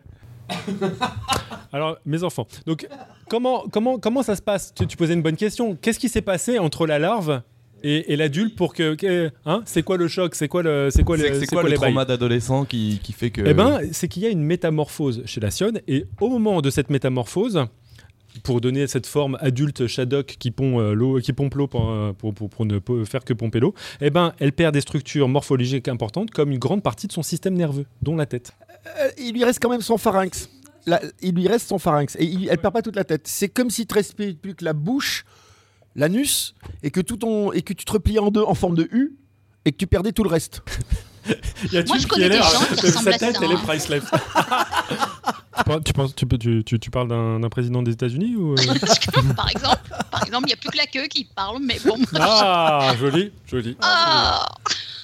Et donc, ça veut dire qu'il y a un avantage évolutif à perdre tous les intérêts euh... pour une sionne, oui. Pour une sionne. Euh, je pense qu'ils n'ont pas encore mis dans leur modèle un truc qui fera beaucoup avancer la biologie, c'est que je pense qu'il y a tout un avantage évolutif à faire chier les biologistes. ça, au passage, tu rajoutes ça dans le modèle. la découverte, la découverte qu'il euh, y avait une apparenté entre les sionnes qu'on appelle les tuniciers pour, pour, pour, euh, pour, le groupe large, et les vertébrés, ça, c'était un postulat qui a été émis par Darwin, justement en utilisant les indices euh, développementaux. du développement. Ouais. Donc, lui, Darwin avait déjà commencé. Tu dis que c'est un truc récent, mais en fait, Darwin avait déjà fait. Ouais, mais Darwin lui, il n'avait pas de gène, tu vois. C'est un, peu votre, c'est un peu votre Einstein, quoi. Un peu, ouais. un peu. Ouais, tu, un peu ça. Ouais, en, mieux. c'est un biologiste, quoi. Le mec a posé une règle disant c'est le foutoir. Et depuis, euh, on voit que ça colle pas mal, en fait. ça colle bien, non Alors, par contre, les similitudes en développement, ça peut être un gros piège pour les interprétations évolutives. Faites, faites gaffe. Donc surtout quand on pige pas trop les mécanismes de l'évolution. Du temps de Darwin, il y avait un embryologiste du nom de Haeckel, qui est notamment très connu pour ses splendides planches d'illustration naturaliste. Et il s'était emparé de la nouvelle théorie de l'évolution pour interpréter ces comparaisons entre différentes étapes du développement de vertébrés. Donc, Haeckel, de cette théorie de l'évolution, il avait quand même gardé en tête le concept erroné que l'évolution partait nécessairement d'une forme simple pour donner des formes compliquées. Pour lui, c'était le postulat de l'évolution. Ce qu'il faut savoir, c'est que lui, il envisageait qu'il y avait des espèces vivantes actuellement, mais qui pouvaient être figées dans une alors je mets des guillemets, vous pouvez pas voir la radio, mais voilà, dans une étape de l'évolution. Or aujourd'hui, on sait qu'il n'y a pas d'espèce qui a cessé d'évoluer.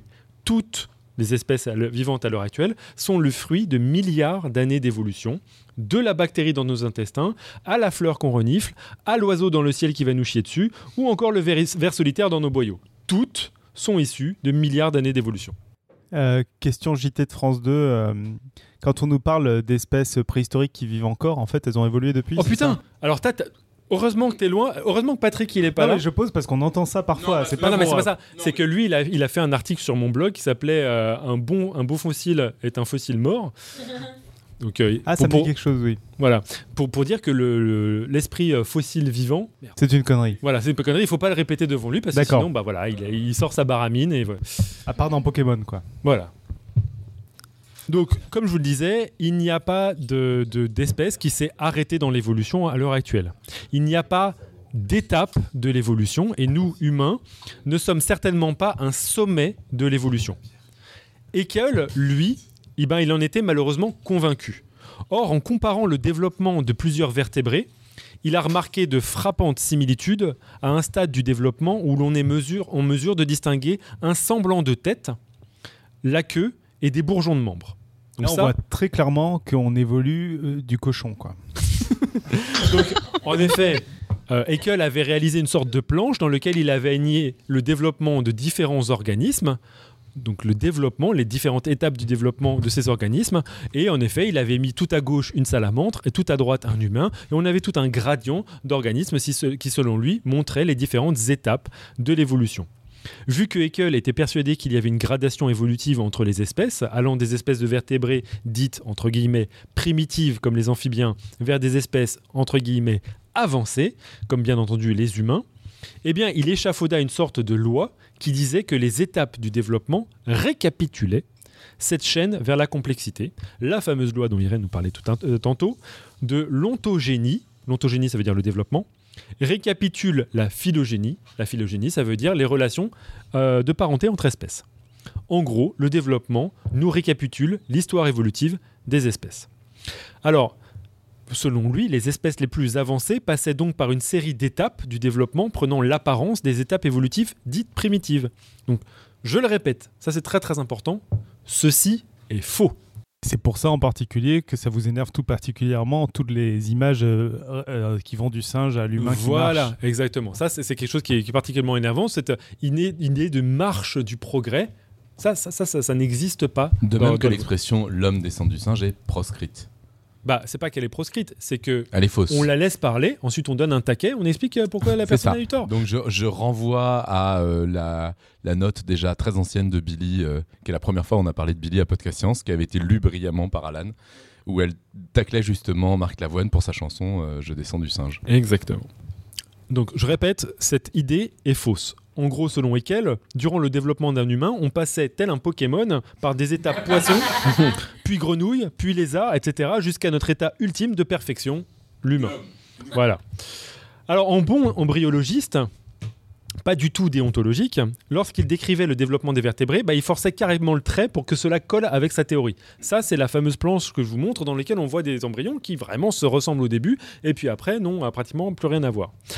Maintenant, on peut carrément prendre des photos. Si vous appuyez sur la, petite euh, animation, vous pouvez voir des vraies photos de ce qu'est euh, les, véritables stades du développement de ces différents organismes. On voit quand même qu'il y a des différences. Mais, donc, on voit les différences qu'avait gommé Ekel, mais il y a quand même des ressemblances. Et alors là, là, c'est quand même chiant. Pareil, quand on a comparé tout à l'heure la larve de Sion avec le tétard, bah, on a vu qu'il y avait des similitudes. Donc qu'est-ce qui se cache en fait derrière ces ressemblances? Et on fait comme si on n'a pas remarqué qu'il y avait un embryon enceinte, quoi. Et si, tu appuies sur encore l'animation d'après, tu vois qu'il y, a des embryons encore plus marrants. On passe donc à la diapositive suivante. Pour comprendre cela, pour comprendre ce qui se cache en fait derrière ces ressemblances, il faut se rappeler que l'évolution bricole toujours ses innovations avec ce qu'elle a sous la main il y a excessivement peu d'exemples où une caractéristique apparaît sans précédent, sans qu'on puisse tracer un lien avec une caractéristique qui était déjà préexistante. Les pattes que nous nous possédons, des tétrapodes, bah il y a un lien très fort avec les nageoires de nombreux poissons. Pourquoi? Parce qu'il y a un lien de parenté entre ces structures. Donc, les nageoires ont accumulé des modifications au fil des générations pour donner des membres adaptés à la terre ferme. Ces modifications, elles ont certainement eu lieu où et quand? Je vous, pose la question. Mais ils suivent pas. Euh, bah non, mais dans l'eau, dans l'eau, à la sortie de l'eau. Bah, ouais. Où on sort de l'eau, oui. Euh, mais surtout pendant le développement. Ah oui, pardon. C'était un jeudi le 13 janvier à 8h. voilà. Alors, ce qu'il faut, ce que même euh, vous garder en tête, c'est que je vais vous donner maintenant des exemples où le développement révèle justement que le bricolage naturel, c'est juste super dégueulasse. C'est un travail fait, c'est ni fait ni à faire. La nature, quand elle bricole, elle laisse la plupart de ses outils traîner, elle s'en fout de laisser des trucs qui servent à rien. En gros, la nature, c'est comme Ikea. Vaut mieux pas se demander pourquoi il te reste trois vis en main à la fin du montage. J'avais déjà pensé à ça euh, au moment où tu parlais de toutes les options possibles. Hein, c'est possible d'avoir ci et de pas avoir ça, c'est possible d'avoir de l'ARN à de brun, c'est possible. Toutes les options sont possibles. de toute façon. Ça. Ah, on, est d'accord. Ça fait un autre parallèle. Et, et, si, et, si, les options n'existent pas aujourd'hui, tu peux être sûr qu'elles ont existé à un moment donné de l'histoire de la Terre. c'est horrible. La, 3 milliards d'années d'évolution, généralement, ça laisse comme Internet, il faut pas avoir trop d'imagination parce que tu sais que ça existait. Quoi. Voilà. Je vais vous montrer trois exemples dans lesquels on va pouvoir voir comment les bricolages évolutifs de la nature au cours du développement peuvent nous révéler euh, ici des exemples de la disparition de structures. C'est un petit peu plus parlant justement parce qu'on peut voir au cours du développement comment ces structures disparaissent. Donc, vous pouvez voir par exemple, si on regarde le développement chez les humains, chez les humains, par exemple, c'est une des caractéristiques qui a été perdue par rapport à nos ancêtres euh, communs à, tous les singes, c'est la queue. La queue a été perdue. Eh ben, elle a été perdue au cours de l'évolution dans la lignée des grands singes. On n'est pas les seuls. hein. Les, les gorilles, euh, les, chimpanzés, les bonobos, les perdu, euh, ont perdu la queue. Or, on peut voir le développement d'une queue au cours de l'embryogénèse de ces grands singes. On voit un petit bout de queue apparaître. Nous aussi. Si, si. Bah, nous sommes Toi, des toi, grands toi, singes. au cours de ton développement, au cours du développement euh, de, de- de- de vos copains, etc., il y a eu développement d'une petite queue qui ensuite a régressé. On peut même en être certain parce que parfois il y a des mutants, là, dans la population humaine, qui, eux, n'ont pas de régression de cette petite queue. Et j'ai mis une petite photo d'un mécanisme qu'on appelle l'atavisme, dans lequel on voit le développement et donc la sortie d'une petite queue humaine. Qui est tout à fait charmante, ma En femme. bas à gauche de la euh, Mettre des fesses dans 13. une présentation, c'est fait. Moi, je vois pas celui du dauphin, par contre. Non, mais le coccyx, c'est pas le reste de la queue? C'est Euh, oui, c'est c'est la partie vestigiale de la queue, mais là, il y a un véritable atavisme, c'est-à-dire dans lequel on s'aperçoit qu'est-ce qui s'est passé au cours du développement des grands singes. Bah, tout simplement, la nature a mis, on ne sait pas exactement comment ça s'est passé, mais en gros, a restreint le développement de cet organe. Mais comment elle l'a restreint Elle n'a pas fait genre, alors je vais enlever, détacher, boulon par boulon pour Je vais juste dire, là, bon, tu, tu, tu te rabougris un tout petit peu, là, tu, tu, fais, tu, hein, tu te tasses et tu fermes ta gueule. Et euh, ça peut être un truc qui bloque le développement de. Je sais pas, ça me fait beaucoup penser. Alors, euh, on part dans complètement autre chose, mais dans les plantes, avec des, des gènes qui s'expriment ou qui s'expriment pas, le fait que ça fasse des pétales ou des. Ou des... Exactement. C'est Ça, ça. c'est des gènes Des homéotiques de ou des plantes. pétales on ou en des verra justement. Ben voilà. Alors là, tu as vraiment trouvé le bon exemple. Le système ABC, c'est le système des gènes homéotiques chez les plantes, qui est très différent, qui n'a rien à voir avec le nôtre, mais qui, dans la fonction, euh, assure la même fonction, c'est-à-dire donner une identité aux par différentes parties du corps de l'organisme. Globalement, en fait, tout est branché pareil, mais c'est juste qu'on laisse s'exprimer certaines choses ou pas, et que ça donne soit des pétales, soit des, soit des sépales, soit des machins. Voilà. D'accord. Ouais, c'est exactement le même, euh, euh, la même logique. C'est pas du tout le même système parce que euh, on est séparés depuis très longtemps et qu'on n'est pas de la même lignée multicellulaire. Donc c'est d'autres gènes qui ont été recrutés pour ces fonctions-là. Alors, deuxième exemple, et puis je vais passer un, peu, petit peu vite, celui des dauphins. Les dauphins, je ne sais pas si vous avez remarqué, il n'y a pas de pattes euh, arrière. Il y a des nageoires avant, il y a une queue, qui n'est pas du tout les pattes, hein, et il n'y a pas de pattes arrière. Eh bien, si on regarde le développement des embryons de dauphins, on voit qu'il y a deux bourgeons de membres postérieurs qui apparaissent. Pourquoi? Bah Parce que c'est un héritage de l'ancêtre commun de tous les tétrapodes, tétrapodes, quatre pattes et tout ça. Donc il y avait bien un développement de quatre pattes. Chez les dauphins, ce développement des pattes arrière a été interrompu, mais on peut le voir au cours du développement. Et on peut voir aussi des cas d'atavisme, c'est-à-dire des dauphins, très très rares, hein, qui naissent avec quatre pattes, donc quatre nageoires. Et là, j'ai mis un petit exemple d'un dauphin dans lequel on voit le développement de nageoires arrière, qui montre bien le bricolage évolutif pour pouvoir faire disparaître ces structures au cours du développement. Même exemple avec les dents des baleines à fanon. Je rebondissais sur l'épisode d'Irien- de- de- d'Irène que j'ai pas pu écouter, mais dans lequel j'imagine tu as parlé des fanons. Eh bien, ces baleines-là, elles ont perdu leurs dents, et pourtant, on est capable de voir au cours du développement qu'il y a bel et bien des embryons, enfin des embryons, des, bourgeons de dents qui apparaissent au cours du développement et qui ne se développent pas à terme. Ce qu'on peut voir d'ailleurs dans des fossiles de baleines à fanon, euh, dans lesquels euh, il y, y a des dents bien, bien apparentes. Alors, donc là, vous voyez comment euh, on peut voir le pouvoir de l'évo-dévo pour apporter de nouveaux éléments de compréhension à l'histoire évolutive des espèces. On peut savoir qu'au cours de l'histoire évolutive des baleines à fanon, bah, il y avait des dents et qu'elles ont disparu, qu'au cours de l'histoire évolutive des dauphins, il y avait quatre pattes, mais il y en a deux qui ont disparu. Au cours de l'histoire évolutive des grands singes, il y avait une queue, mais elle a disparu. Et comment ça a disparu? Au cours du développement, comment on le sait Justement parce qu'on voit ces bourgeons de, euh, de- d'organes apparaître au cours du développement. Donc ça, c'est le pouvoir de l'Evo-Devo. Evo-Devo represent. Voilà. Boum, boum. Donc, alors, là, c'était facile. Maintenant, on va rentrer dans le propre de l'Evo-Devo, Parce qu'il y a quelque chose qu'on se pose depuis le début, c'est où interviennent les gènes là-dedans. Et ça, c'est très très important, parce que les veaux des autre, une autre manière de décrire cette discipline, c'est de parler de génétique évolutive du développement. Quels sont les gènes qui ont un impact sur le développement et qui peuvent expliquer les mécanismes évolutifs et l'histoire évolutive de telle ou telle ligne? Donc ça, c'est le moment où l'Evo-Devo a fait un bond gigantesque en avant.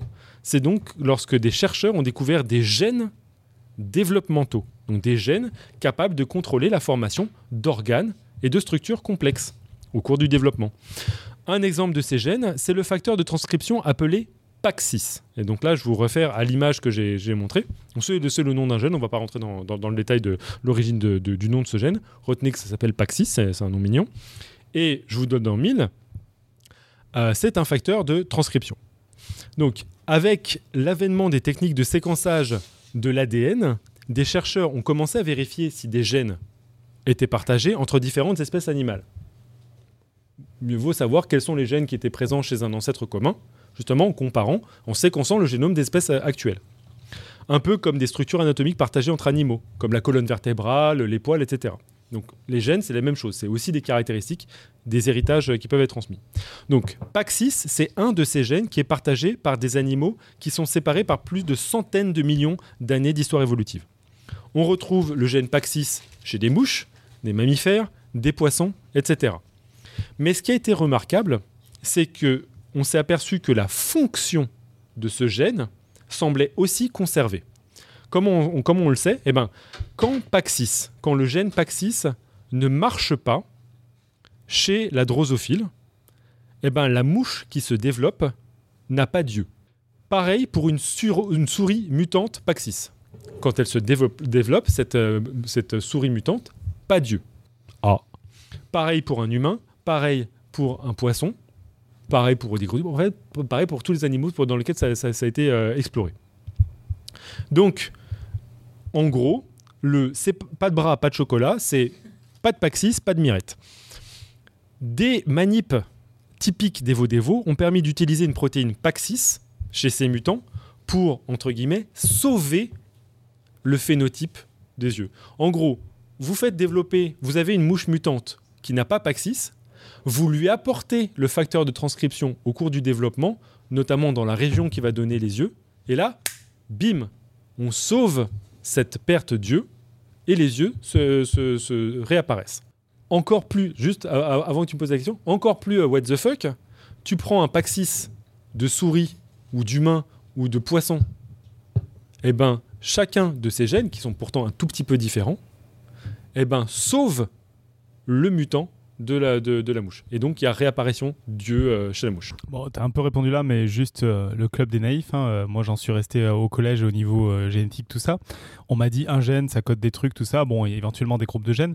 Mais du coup, c'est déjà étonnant que un même gène dans plusieurs animaux serve à la même fonction. Vous avez l'air super étonné. C'est très, très important. c'est très, très, très bonne question parce que là, tu vas justement dans toutes les subtilités de cette question. On va, y aller pas à pas, mais c'est très bonne question. Genre, est-ce que la fonction de Paxis est conservée? Ça, c'est une bonne question. Et justement, on va rentrer un tout petit peu dans le détail. Parce qu'un gène, du coup, c'est un, ensemble là, de, de tagakat machin, là, euh, et qui est le même à peu près de, tous les côtés, mais qui peut du coup avoir des fonctions différentes. Euh. Oui, tout à fait. Ça serait un peu l'image de dire euh, il y a des vis des deux côtés, mais en fait, il y en a une, elle sert à, bricoler mon aile, et l'autre, elle sert à bricoler ma roue. C'est ça, exactement. Il peut y avoir des gènes qui existent chez l'homme, chez la, chez, la souris. Si tu compares les séquences, c'est quasi identique, et pourtant, ils n'ont pas du tout la même fonction. Il y a tout un contexte, et parfois, même s'il y a parfois les, les rares différences qu'il y a sur ce gène suffisent à transformer complètement la fonction. Le, papier dont vient de parler euh, Pierre est, super important. C'est un, papier de l'équipe de Walter Gehring plus, en 95 dans Science, si je me souviens bien. Il est super important. Moi, c'est le papier qui m'a fait quitter la biologie du développement. Vraiment, euh, ça, m'a, ça, m'a, ça a été un bam, tu vois, un mind blow j'ai compris qu'il y avait d'autres questions à se poser, qu'il fallait dépasser la, simple génétique du développement, et notamment dans le résultat qui nous montre à, tout à fait à droite de, la diapo 14. Ah, ne me spoil pas ne spoil je, ne te spoil pas alors. euh, Cette truc-là m'a fait exploser la tête en 95. L'image que tu, tu, tu, montreras justement dans, dans, ta présentation. Ah, y a une présentation après. Euh, et encore plus euh, ha- hallucinante. Bon, alors, juste pour, pour, pour pouvoir expliquer à ceux qui nous écoutent et qui peuvent pas voir, euh, l'image dont fait référence Patrick, c'est l'image d'une mouche. Dans lequel, a priori, si vous connaissez pas les mouches, vous avez l'impression que c'est une mouche euh, tout, tout à fait typique. Sauf que ce qui a été fait, c'est que des chercheurs ont pris le gène Paxis, dont je vous ai parlé, et l'ont déployé chez une mouche tout à fait normale. Elle n'était pas mutante pour Paxis, elle avait le gène Paxis qui permet justement de former des yeux.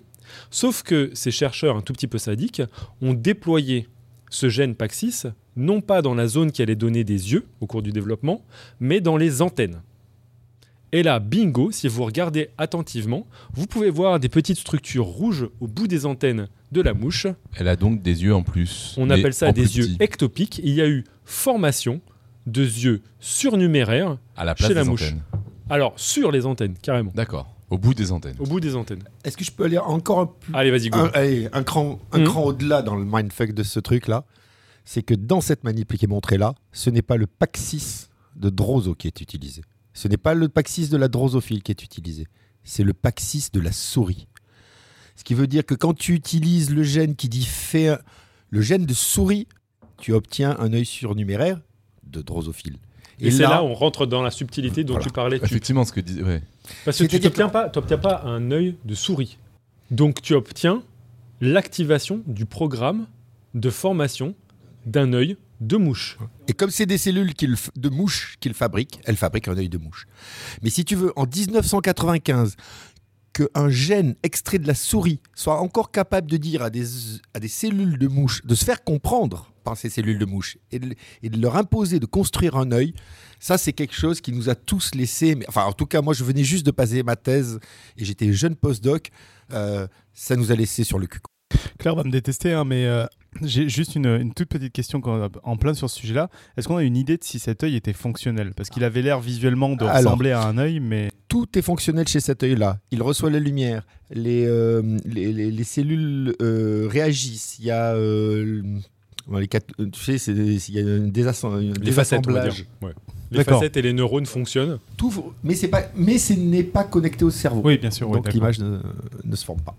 Par contre, le, le gène Paxis, il va coder pour une protéine Paxis ou c'est un ensemble de protéines Une seule une protéine. seule. Une seule Alors, protéine. C'est une seule protéine Une Euh, seule Je protéine. vais spoiler un peu le reste. De, Ça alors, et du coup, cette protéine, elle est aussi euh, Elle est efficace. master gene. euh, Elle est master Wow. gene. C'est ça qui est dingue. C'est que cette protéine, Donc euh, c'est une un fois qu'elle est gène maître. exprimée, elle C'est est le gène gène qui met les autres gènes et au elle va mettre voilà et elle va Ah, mettre les autres donc- elle va déclencher tout- toute une, une cascade de gènes en aval qu'on appelle un réseau de gènes régulateurs et bingo quand on c'est c'est c'est le c'est le déclencheur le déclencheur elle- de la cascade Elle-même, c'est une protéine régulatrice. Donc, euh, oui bah, euh, oui. C'est un facteur de transcription qui est ouais, à la fois d'accord. ho- ok. homéobox et, et, et, et, et- et Ah, box mais on va Ouais. pas rentrer là-dedans Ok. Non. On rentre- En gros, c'est un facteur de transcription particulier, mais c'est surtout qu'il est ce qu'on en, en génétique on parle généralement en amont, c'est-à-dire tout en haut de la colline décisionnelle. C'est c'est- c'est- c'est le PDG. Voilà, c'est Paxis, c'est le PDG des yeux. Donc il y a des gènes PDG. Voilà. C'est la découverte du soir, d'accord. on les appelle PDG. master genes Master, ok. Et, Et on ce qui est marrant, C'est on- que on tu leur peux prendre- la tête tu peux prendre le PDG de Nike et le foutre dans Apple, rien à foutre. Il va te, il va te faire, il va te faire des, des- des iPads à la fin. Ah mais, ah mais oui, ah mais non mais complètement. Ah mais le parallèle est parfait. Oui, c'est Je vrai. sais pas. Non, mais c'est vrai qu'il y a des ministres, il y a des ministres, ils changent de portefeuille tout le temps et, euh, Et voilà, ils et ça foutent se le débrouille bordel très bien. aussi, mais Enfin bon, ça oui, pas de politique. ils font jamais quelque chose d'aussi bien que des yeux Mais ta, mais ta question, Tup, était fondamentale et elle montre justement précisément ce que moi, je n'avais pas compris quand je m'emballais pour les Vodévo. Parce qu'il y avait quelque chose qui, qui est. À ce moment-là, moi j'étais là, oh putain, on peut foutre des yeux partout, c'est génial, il faut que je fasse ça de ma vie. Donc voilà, hein, ça c'est la raison, ca- la, la raison cachée de mon Avec enthousiasme pour les l'objectif de mettre des yeux à des endroits euh, Ah bah. inavouables, j'imagine. Hein Moi, au cours de ma Te carrière, connaissant, oui. Hein, Alors, pardon. triste, triste sort, je n'ai jamais travaillé sur des organismes pour lesquels je pouvais trafiquer les gènes de manière. euh, je sais. bon, c'est pas dur. fini, hein, ta Et, euh, carrière. est, euh, Non, non, Mais mais si si, vous voulez, je il est en train de pleurer là, ne le brisez pas. Non, mais c'est pas grave. Enfin, je, je m'en fous. Moi, je suis très très content de travailler sur euh, l'organisme que je vais vous présenter euh, bien- bientôt. Un verre. Ça va? Et euh, mais mais le- la question fondamentale, c'était pourquoi quand on met Paxis de souris, on obtient des œufs, des, des œufs, Des yeux de des mouche. yeux de mouche? Et ça, en fait, ça montre à quel point il y a des, pièges en fait dans ces similitudes de gènes. Et ça, c'est très très important. Donc, donc, en gros, il reste plein de questions en suspens sur la fonction du gène Paxis chez la mouche et les autres animaux pour comprendre comment un gène conservé au cours de l'évolution construit des organes qui n'ont pas de rapport morphologique entre. Des yeux de mouche, ça n'a pas de rapport morphologique entre un œil euh, en forme de caméra tel que celui d'un poulpe ou celui d'un humain. Alors, je me permets, voilà.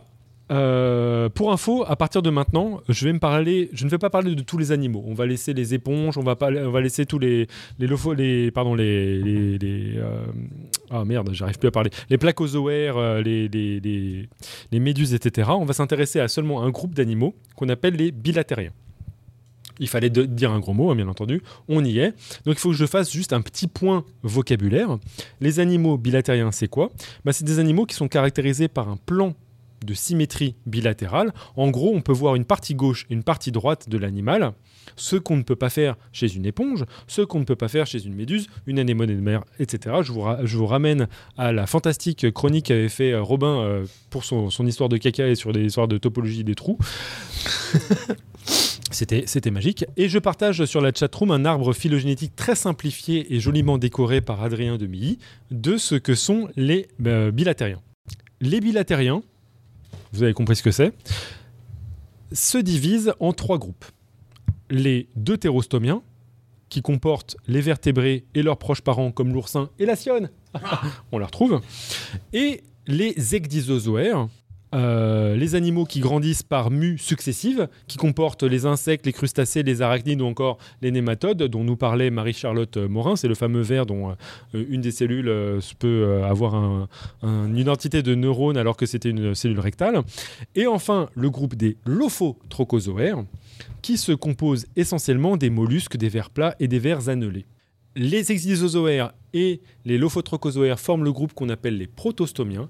Et la grande différence entre protostomiens et deutérostomiens, c'est l'origine, donc le devenir, pardon, du premier orifice qui apparaît au cours du développement. Le premier orifice qui apparaît au cours du développement des protostomiens va donner proto, premier, stomien, la bouche. Et donc, deutérostomien, quel est notre premier orifice qui apparaît?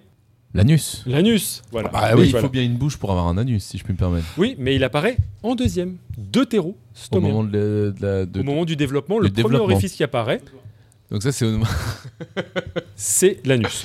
Et ça, ça apparaît à un Donc nous, on est prévoyants d'une certaine manière, plus que les autres, quoi. Tu peux dire ça. tu si as les pas envie de avant laisser de ton commencer ego. à rentrer. Moi, euh, je trouve quand même que commencer par le trou du cul, euh, on commence notre histoire en formant le principal pour nous, c'est-à-dire le trou du cul. Je ne sais pas si c'est véritablement flatteur pour les deux thérostomiens. Toujours est-il que ce moment-là particulier, dans lequel l'orifice apparaît, c'est un moment où, pour la première fois, il y a des mouvements au sein de l'embryon, de cellules. Claire me regarde avec des yeux genre mais ferme ta gueule Va mourir En fait, j'étais en train de me dire que les noms étaient hyper compliqués et qu'on après on accusait les chimistes d'avoir des noms de molécules dégueulasses, mais en fait, euh, non, les noms sont compliqués, mais en fait, il y a des explications derrière, donc je peux même pas. Voilà. Non, non, moi je trouve ça très très clair. Euh, en fait, j'oublie les mots là compliqués, de toute façon, je m'en souviendrai pas, mais le reste est clair. Oui, il faut penser en termes d'anus et de bouche. C'est ça, c'est ça l'important. Et donc, en gros, ce moment où dans lequel vous allez avoir des mouvements pour pouvoir former des orifices, des tubes, etc., c'est la première étape dans laquelle il y a ce mouvement. On appelle ça la gastrulation, parce que c'est le moment où va se former ce fameux tube digestif, qui commence soit par une bouche, soit par un anus, en fonction des organismes. Pour vous mettre un tout petit peu quand même à la page, moi, l'organisme sur lequel je travaille, lui, il a une gastrulation qui commence pas par un anus, qui commence pas par une bouche, qui commence par les deux en même temps. Et Parce que c'est un beau gosse. Il a une gastrulation dite amphistomienne, c'est-à-dire il forme son anus et son, euh, sa bouche en même temps. C'est-à-dire qu'il dir- il commence direct en faisant un trou. Il, faut, il commence direct en faisant Un trou un et gros non trou un creux. qui se referme en pinçant les lèvres pour former un trou en avant et un trou en arrière. Très classe. La classe. Ça, ça c'est mon organisme modèle. Ça part d'une bouée et non d'une sphère. Exactement. T'as tout pigé. Donc, et ça c'est très très important, c'est l'étape dite de gastrulation. J'en reparlerai euh, lors de ma couette. Alors, là, les relations de parenté entre deutérostomiens et protostomiens, ça illustre aussi des relations de parenté peut-être un petit peu euh, moins flatteuses pour vous. Vous avez par exemple les lophotrochosaires et les ecdysoaires qui sont plus proches entre eux. Ça veut dire qu'ils ont un ancêtre commun exclusif qu'ils ne partagent pas avec les deutérostomiens. Cela veut dire que les pieuvres, par exemple, sont plus proches d'un insecte qu'ils ne sont de nous.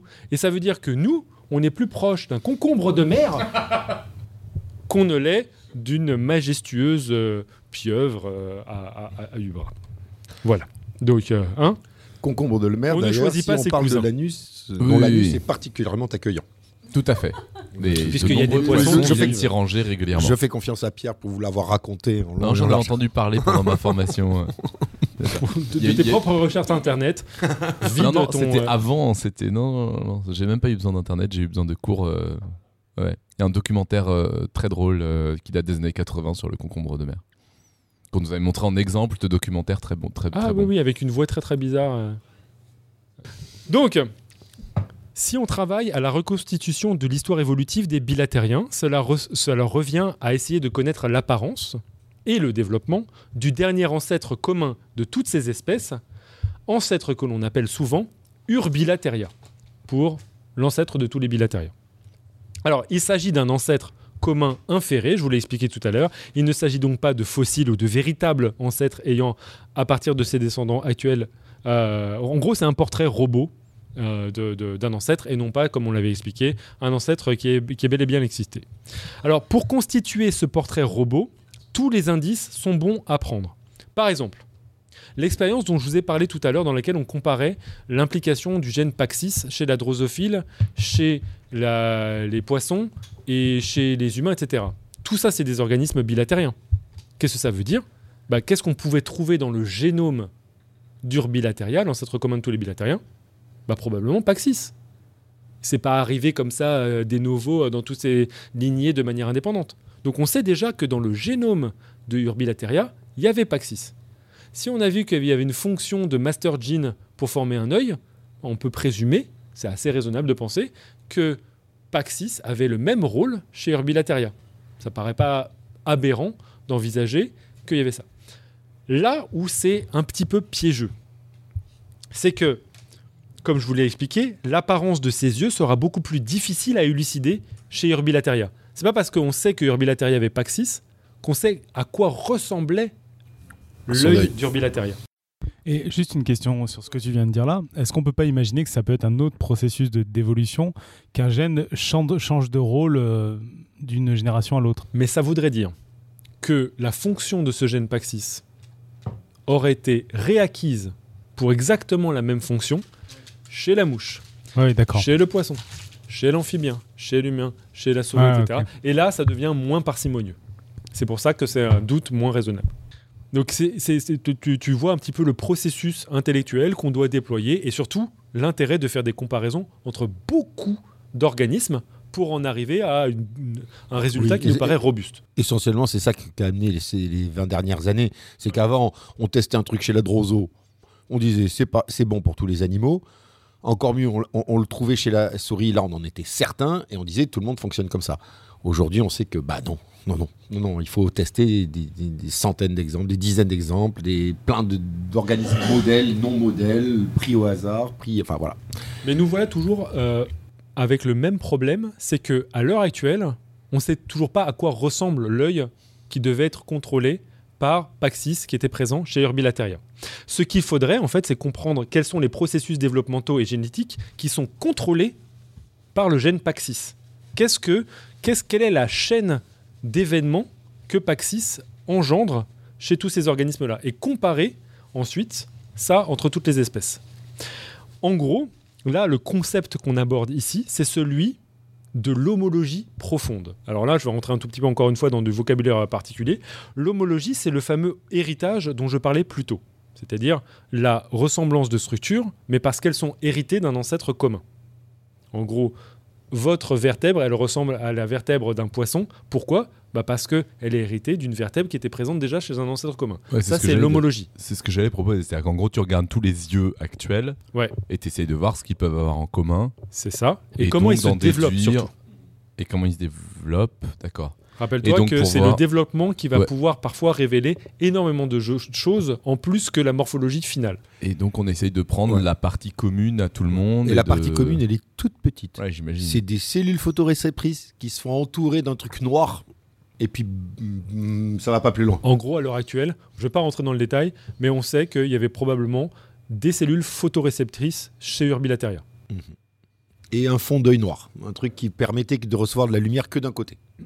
À, part ça, bien malin celui qui a plus de précision. Donc, le concept de l'homologie profonde, c'est le fait qu'on retrouve des organes hérités d'ancêtres communs entre espèces plus ou moins éloignées. Mon crâne est ainsi l'homologue du crâne d'un bœuf. Nous avons hérité cette structure de notre ancêtre commun. Il n'y a pas eu invention du crâne dans la lignée des bovins, indépendamment de l'invention du crâne dans la lignée des humains. Eh bien, pour l'histoire de Paxis et des yeux, c'est beaucoup moins évident. Paxis, c'est un gène dont on retrouve les homologues chez les humains et les mouches. Pour autant, c'est très difficile de dire quelles étaient les structures des yeux chez Urbilateria en comparant les yeux de mouches et ceux des humains. Est-ce que ça leur ressemblait plus à des yeux d'humains? Plus à des yeux de mouche, ni l'un ni l'autre. Difficile à dire. Par contre, il est raisonnable de penser qu'Urbilateria pardon, avait des yeux. Un autre exemple d'homologie profonde. ah oui, pardon. On passe à une, autre diapositive. En fait, je m'aperçois qu'on arrive près, des deux heures, donc je vais laisser passer à, parler à Patrick dans, dans, un instant. On va juste prendre ce dernier exemple pour pouvoir ensuite, euh, je, pense, je, pense, que tu auras tous les éléments pour pouvoir euh, discuter tout, tout, ce dont tu as, à dire. moi, j'allais parler de ma recherche en particulier. Je pense qu'on pourra l'évoquer probablement pendant... Euh, si on a du temps à la fin et si Claire n'est pas, c'est pas jeté et précipité en dehors de la fenêtre, peut-être qu'on pourra faire un, truc comme ça. Sinon, j'en parlerai lors de, de l'émission avec Marie Manceau. Ou un épisode spécial, ta vie de chercheur, quoi. Peut-être, pourquoi pas. Bon, alors le dernier exemple que je vais vous parler, justement, qui est vraiment une illustration, un, cas d'école de l'évo-dévo chez les bilatériens, c'est le cas des gènes homéotiques, les gènes OX. Ils s'appellent OX parce que ce sont des gènes à boîte homéotique, donc homéobox. On s'en fout, ça s'appelle les gènes OX, ça aurait pu, ça aurait pu s'appeler les gènes PLIX, on s'en fout, on les utilise quand même. Les gènes OX sont encore une fois des facteurs de transcription. Donc on est encore une fois dans, ce, concept de protéines qui permettent de contrôler le développement de, cellules. Donc ce sont des facteurs de transcription développementaux qui régulent des aspects majeurs de la mise en place du plan d'organisation des bilatériens. Là où les, les gènes OX, c'est particulièrement funky, c'est qu'on parle non pas d'un gène, mais d'un complexe de gènes, des gènes qu'on retrouve à la queue leu sur un même chromosome. Alors, pourquoi c'est funky? Parce que cette organisation en complexe, elle a été retrouvée chez les humains, intacte, hein. chez quasiment toutes les espèces de bilatériens. On la retrouve chez la mouche, on la retrouve chez la sionne, on la retrouve chez les souris, on la retrouve chez des alénides, on la retrouve chez tout un tas de bilatériens. Les gènes à la queue leu sur le même chromosome, c'est quelque chose de très très courant pour ces gènes OX chez plein d'espèces différentes. Ça, c'est quand même quelque chose de particulièrement bizarre. C'est une découverte de malade, parce que généralement, les génomes de bestioles changent assez rapidement. Nous, par exemple, on n'a même pas le même nombre de chromosomes que notre plus proche cousin, les chimpanzés. C'est-à-dire qu'il y a des remaniements comme ça de gènes qui se font dans tous les sens sans que ça ait un, un impact énorme sur les caractéristiques morphologiques. Alors, l'ordre des gènes, comme ce n'est pas nécessairement ce qui reste stable au cours de l'évolution, au cours des générations, on peut, on peut se rendre compte qu'il y a quelque chose de spécial avec ce complexe de gènes. Quand on parle d'un complexe de plus d'une dizaine de gènes qui sont restés presque intacts pendant des centaines de millions d'années d'évolution, on peut, on peut vraisemblablement retenir son souffle. C'est quelque chose de particulièrement euh, funky. Et on peut dire qu'a priori, ça doit être que si jamais ça se casse, on meurt, quoi. Alors, c'est une très très bonne question.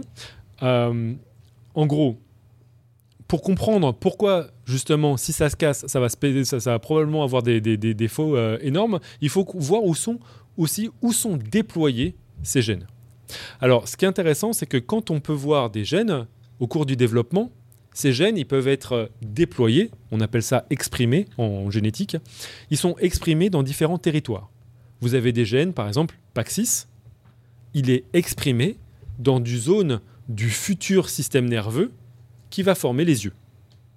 Donc on dit qu'il est déployé, exprimé dans la future zone des yeux. un peu plus large, mais on ne va pas rentrer dans les détails. Là, ce qui est intéressant, c'est que l'expression des gènes OX, elle est bien particulière, puisque je vous ai dit, donc ces gènes OX, ils sont organisés sur le chromosome à la queue leu Une partie, on va dire, à gauche du chromosome, jusqu'à la partie à droite du chromosome. Eh bien, le gène qui est exprimé, le gène qui est le plus à gauche sur le chromosome, il sera systématiquement, quel que soit le bilatérien, exprimé sur la partie la plus proche de la tête de cette bestiole au cours du développement. Et celui qui est tout, tout, tout, tout, tout à l'autre bout, sur la partie la plus à droite du chromosome, eh ben, il sera toujours retrouvé dans la partie la plus postérieure, donc dans la queue du bilatérien. Et tous les autres gènes à l'intermédiaire, eh ben, ils sont installés comme ça, comme une sorte d'arc-en-ciel, dans une sorte de, de panel, de la partie la plus antérieure, celle qui est proche de la tête, vers la partie la plus postérieure. La position sur le chromosome imite le déploiement de l'expression de ces gènes au cours du développement. Ça, c'est un truc, ça a trou du cufier énormément de personnes au cours de, l'évolution. Moi, ça, c'est vrai que c'est incroyable. Comme... Ça a été trouvé quand, cette histoire de gènes? C'était il y a 30 ans maintenant. 30 ans. ouais, 30 ans. 30 ans. Waouh. Alors, la logique, tout ça, ça a pris de 1942 à 1978 à Monsieur Ed Lewis. Et puis ça a été cloné euh, dans la foulée avec, par Walter Gehring dans les années 85 à 90 du siècle passé. Et donc euh, ça voudrait dire que c'est en fait l'ordre de ces gènes-là qui code en fait l'organisation des... Alors justement, on peut rentrer dans la fonction antéro-postérieure. On a, on a justement, ce qui est intéressant, c'est qu'on peut voir s'il y a des mutants de ces, du déploiement de, ces gènes. Et bien ça c'est intéressant parce que en, termes de fonction, ces gènes, s'ils sont inactivés, et ben ils montrent qu'ils permettent de définir l'identité d'une partie du corps. En gros, si le gène OX du milieu du corps il est inactif, et ben cette partie du corps va adopter l'identité de la partie qui est juste en face d'elle. Par exemple, les mutants OX de, des mouches, ben, c'est assez marrant parce que vous pouvez par exemple avoir une transformation des antennes par les segments qui sont un tout petit peu un petit peu plus en arrière, les pattes. Et donc, on a de fonction. un des gènes qui s'appelle antennapédia, dans lequel les antennes sont remplacées par des pattes. Mm. Vous avez des mouches, c'est naturel. Hein. C'est pas des mouches qu'on a OGM, etc. C'est-à-dire qu'il y a des mouches qui ont été découvertes et qui avaient des pattes comme ça. à, la place, La première description de ça, c'est dans un bouquin de, de Bateson en 1860 et des bananes qui s'appelle De la variation naturelle, où il montre des simbex, qui sont des des petits insectes de la nature et pour la première fois, il voit des, des symbex avec euh, des pattes à la place des antennes. Euh, c'est un gain de fonction euh, antennapédia.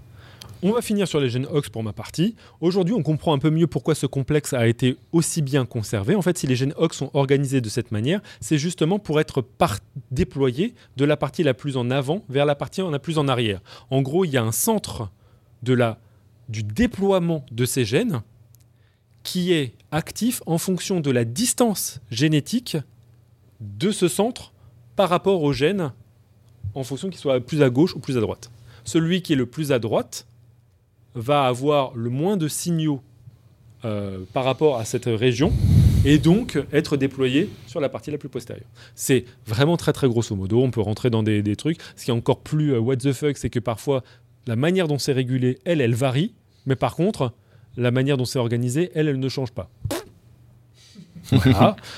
Et si, vous voulez en avoir un peu plus dans, le truc de what the fuck, c'est que vous avez, tu demandais qu'est-ce qui se passe quand ça se casse. Alors, individuellement, les gènes, moi je t'ai dit, tu peux avoir des changements d'identité de, certains segments. Mais qu'est-ce qui se passe si, quand, quand, ça se fragmente dans tous les sens? Eh bien, chez certains organismes, il se passe que de rien.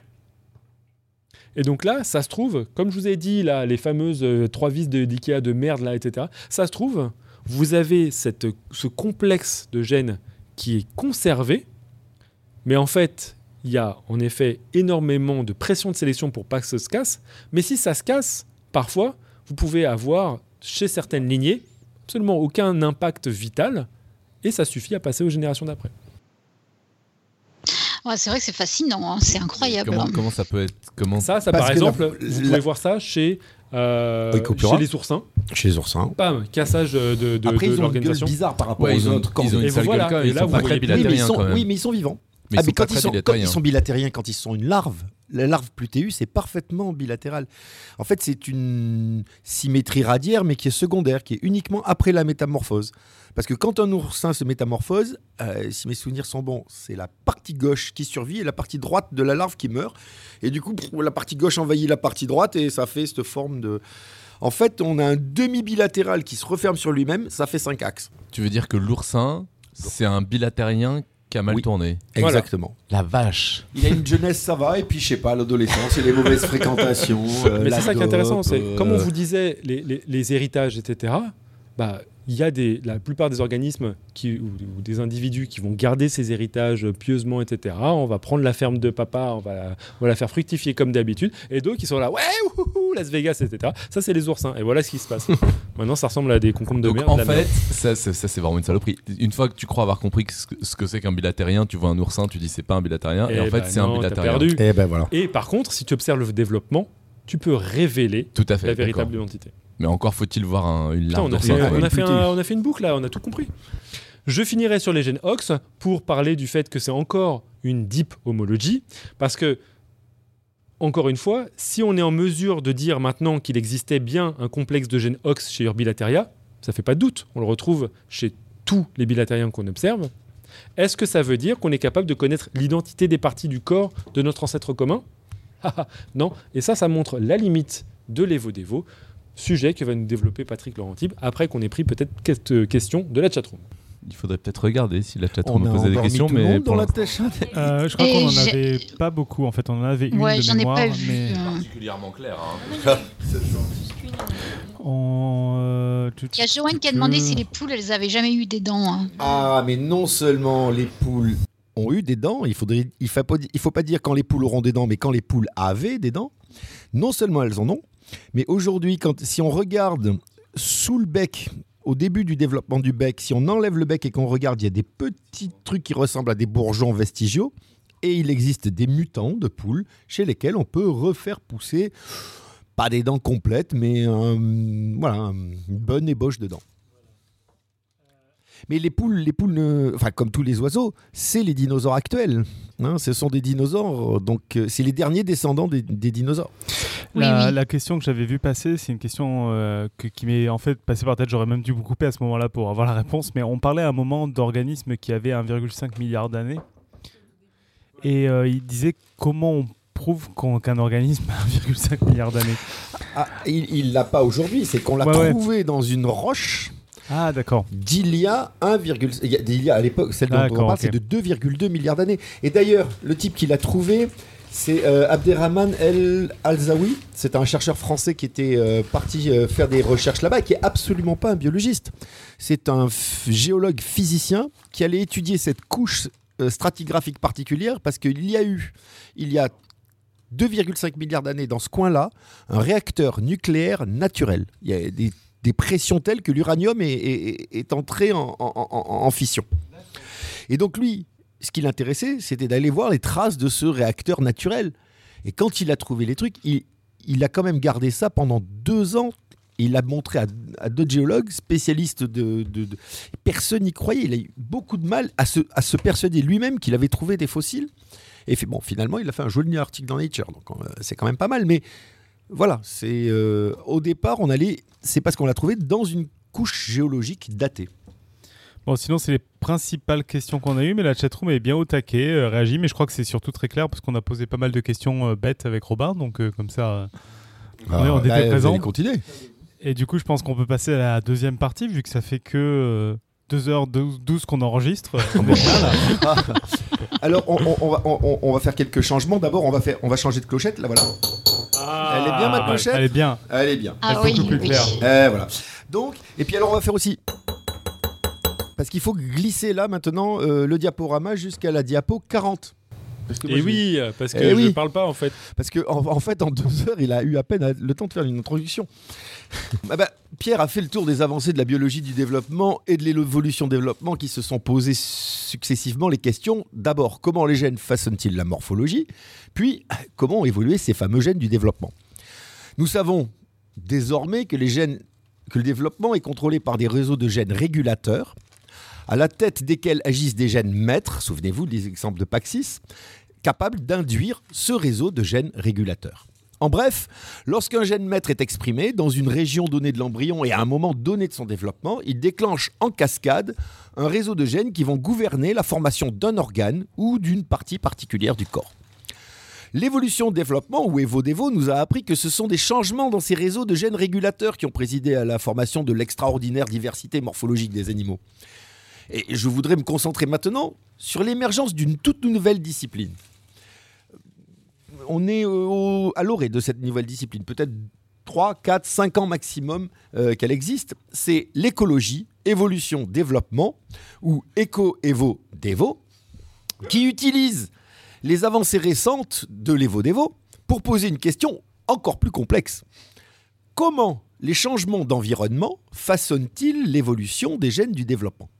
Là, on revient à la question du coup de, de tout à l'heure sur les impacts extérieurs. Et Ouais, vous n'avez pas ouais, pu céder à la mode de l'écologie aussi dans, dans l'Evo Devo, quoi. Ah mais c'est pas une mode de l'écologie, parce que justement c'est un des moteurs. D'accord, le, le nombre de niches éco- écologiques, le, la pression exercée par les milieux, c'est le moteur de cette diversification. Alors, diapositive 41. Alors, pour ça, je vais vous emmener en, vous emmener en voyage dans l'arbre du vivant. Vous pouvez, là sur la chatroom, envoyer l'image 20. Euh, nous allons quitter le monde des mouches et des vers annélides, tous deux protostomiens. hein. Rappelez-vous, ces animaux dont la bouche se forme en premier dans l'embryon pour entrer dans le monde des deutérostomiens, ce groupe d'animaux glorieux dont nous faisons partie et dont la première structure à se former n'est pas la bouche, mais l'anus. Chez les deutérostomiens, il y a deux groupes. La famille des oursins et celle des hémicordés d'une part, et d'autre part les cordés dont font partie les vertébrés. Les vertébrés gros, c'est la famille, c'est nous, les animaux qui ont des vertèbres. Les, vertèbres, les vertébrés, c'est au bas mot 50 000 espèces, dont plus de la moitié sont des actinoptérygiens, ceux qu'on appelle couramment les poissons. Même si on sait entre nous que les poissons n'existent pas, euh, d'où le titre d'un blog célèbre sur euh, une, petite, accrétion de sites dont on vous a certainement jamais parlé, qui s'appelle Café des Sciences, et que je vous engage, à consulter. Euh, les poissons, c'est quoi? C'est la famille de la sardine, en bref. Dans les 50 000 espèces de vertébrés, 25 000 sont des poissons actinoptérygiens. Voilà, la moitié. Voilà. 10 000, c'est les oiseaux, le reste, c'est nous. C'est les autres.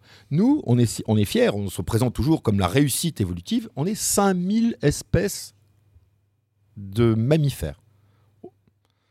Si on compare aux 10 000 espèces d'oiseaux, aux 25 000 espèces de télostiens, sans parler non plus de la grande famille des coléoptères, où il y a, vous trouverez 350 000 espèces de scarabées dans le monde. Euh, ça amène un petit peu plus d'humilité. Donc, nous, euh, parmi ces 50 000 espèces de vertébrés, certains, comme les lamproies, n'ont pas de mâchoire. Et oui, Pierre, ils ne mâchent pas. Et donc, parmi les vertébrés qui ont une mâchoire, certains, comme les requins, ont un squelette cartilagineux, d'autres ont un squelette osseux. Parmi ceux qui ont des os, certains ont des nageoires rayonnées, nos amis les actinoptérygiens dont nous parlions tout à l'heure, d'autres ont un bras. Parmi ceux qui ont un bras, certains ont un bras terminé par un- une nageoire, comme les sélacantes ou les dipneustes, d'autres ont un bras terminé par une main, comme nous.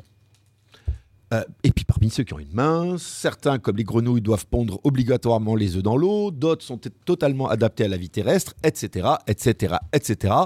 En bref, les vertébrés, c'est une belle pagaille de formes, d'organes et de modes de vie directs. Où est ma clochette Diapo suivante.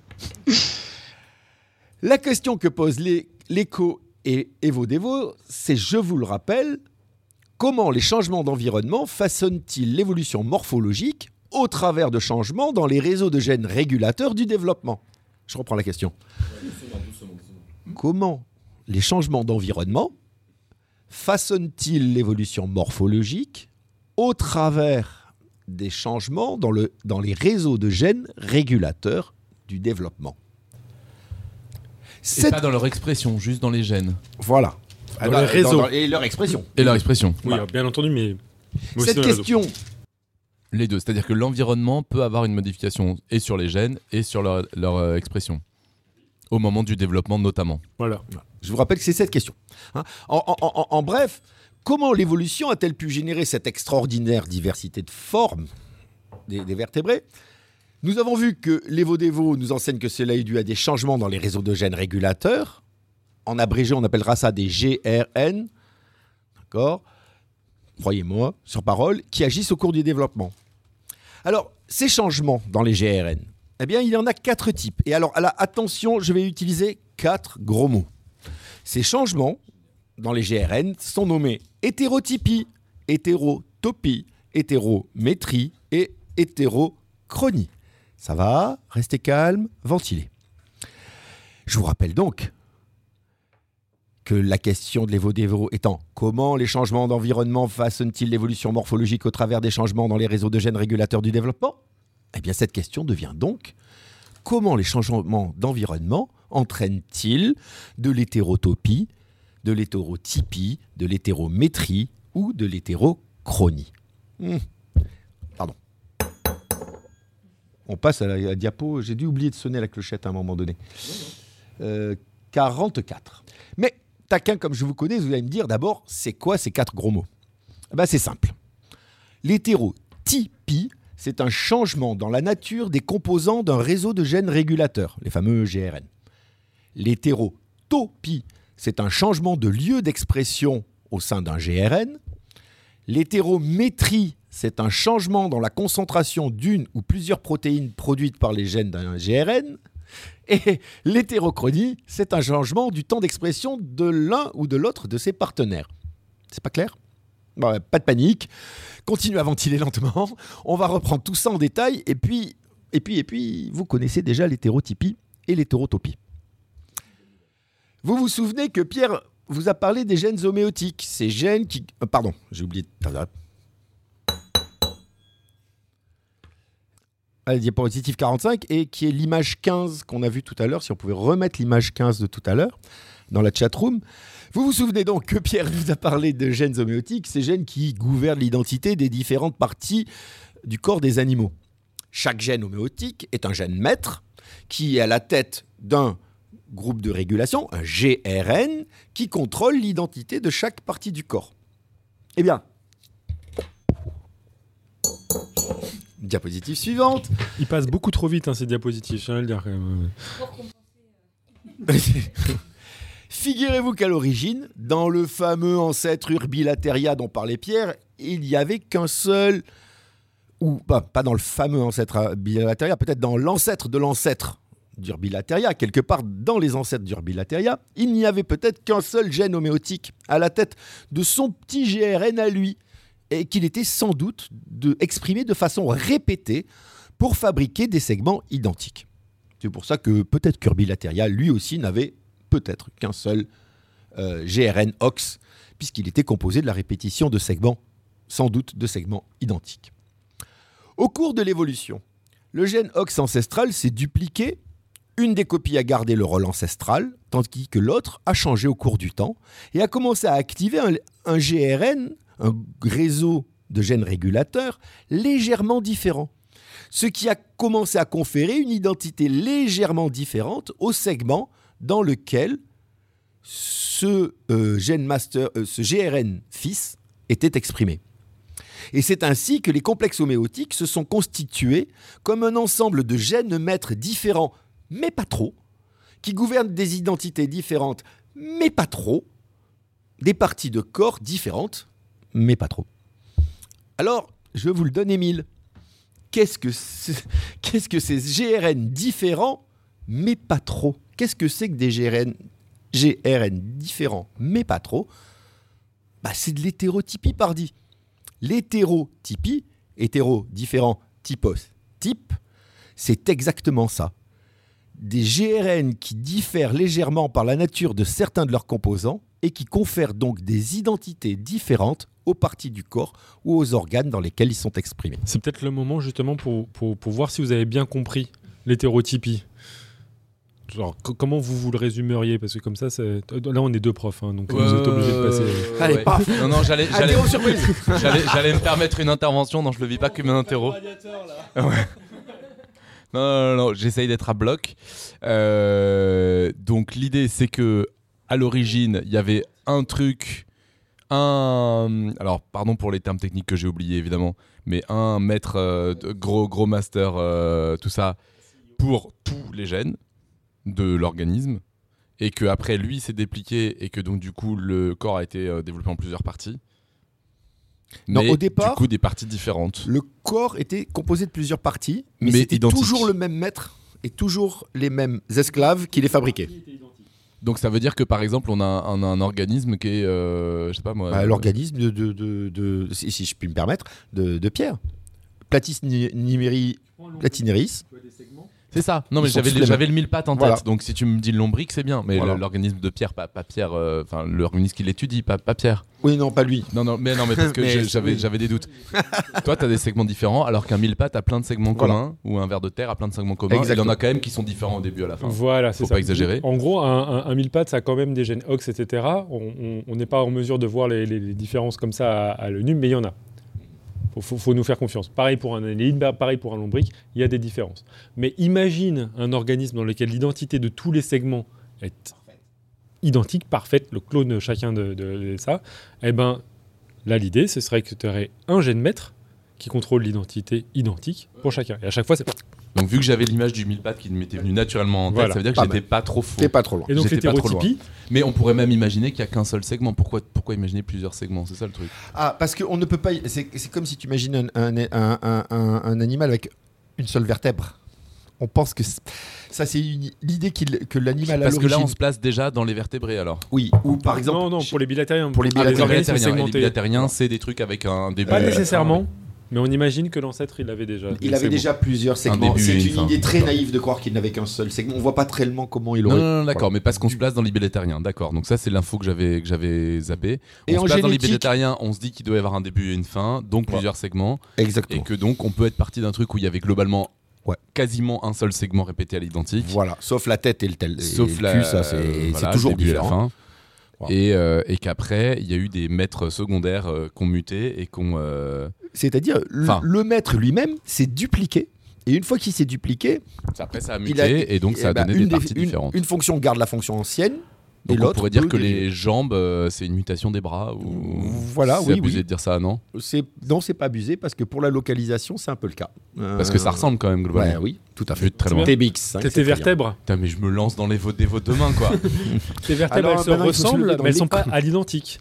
Et donc on imagine bien qu'il y a des gènes qui vont conférer une identité particulière des, des vertèbres du cou, des vertèbres des lombaires, des... voilà, t'as pigé. C'est l'hétérotypie. Et maintenant tu pourrais te la péter en disant c'est C'est de l'hétérotypie. l'hétérotypie. Waouh. Allez. L'hétérotypie, c'est donc faire des structures différentes avec des réseaux de gènes différents, mais qui ont une origine commune. L'hétérotypie, l'hétéro- l'hétérotypie, c'est très beau. C'est une des clés de l'évo-dévo. Mais c'est un mécanisme peu satisfaisant d'un point de vue éco-évo-dévo. Car il s'agit d'un mécanisme trop lent pour permettre une adaptation au changement des conditions du milieu. En effet, les conditions écologiques changent rapidement. Et l'hétérotypie nécessite un temps très long pour qu'après duplication du gène maître ancestral, des copies filles du gène maître changent légèrement de séquence. Et que ce faisant, elles recrutent de nouveaux membres en aval qui constitueront de nouveaux GRN fils suffisamment différents pour conférer des identités différentes. Ça, on est au temps très. Là on voit des, des- des différences entre des lignées qui sont séparées par des centaines de millions d'années d'évolution. T'es pas dans l'impact que l'écologie peut avoir à Bah, l'échelle surtout qu'il de faut que ce soit génération. une évolution qui offre un avantage, euh, oui, qui s'adapte à l'environnement. Donc c'est.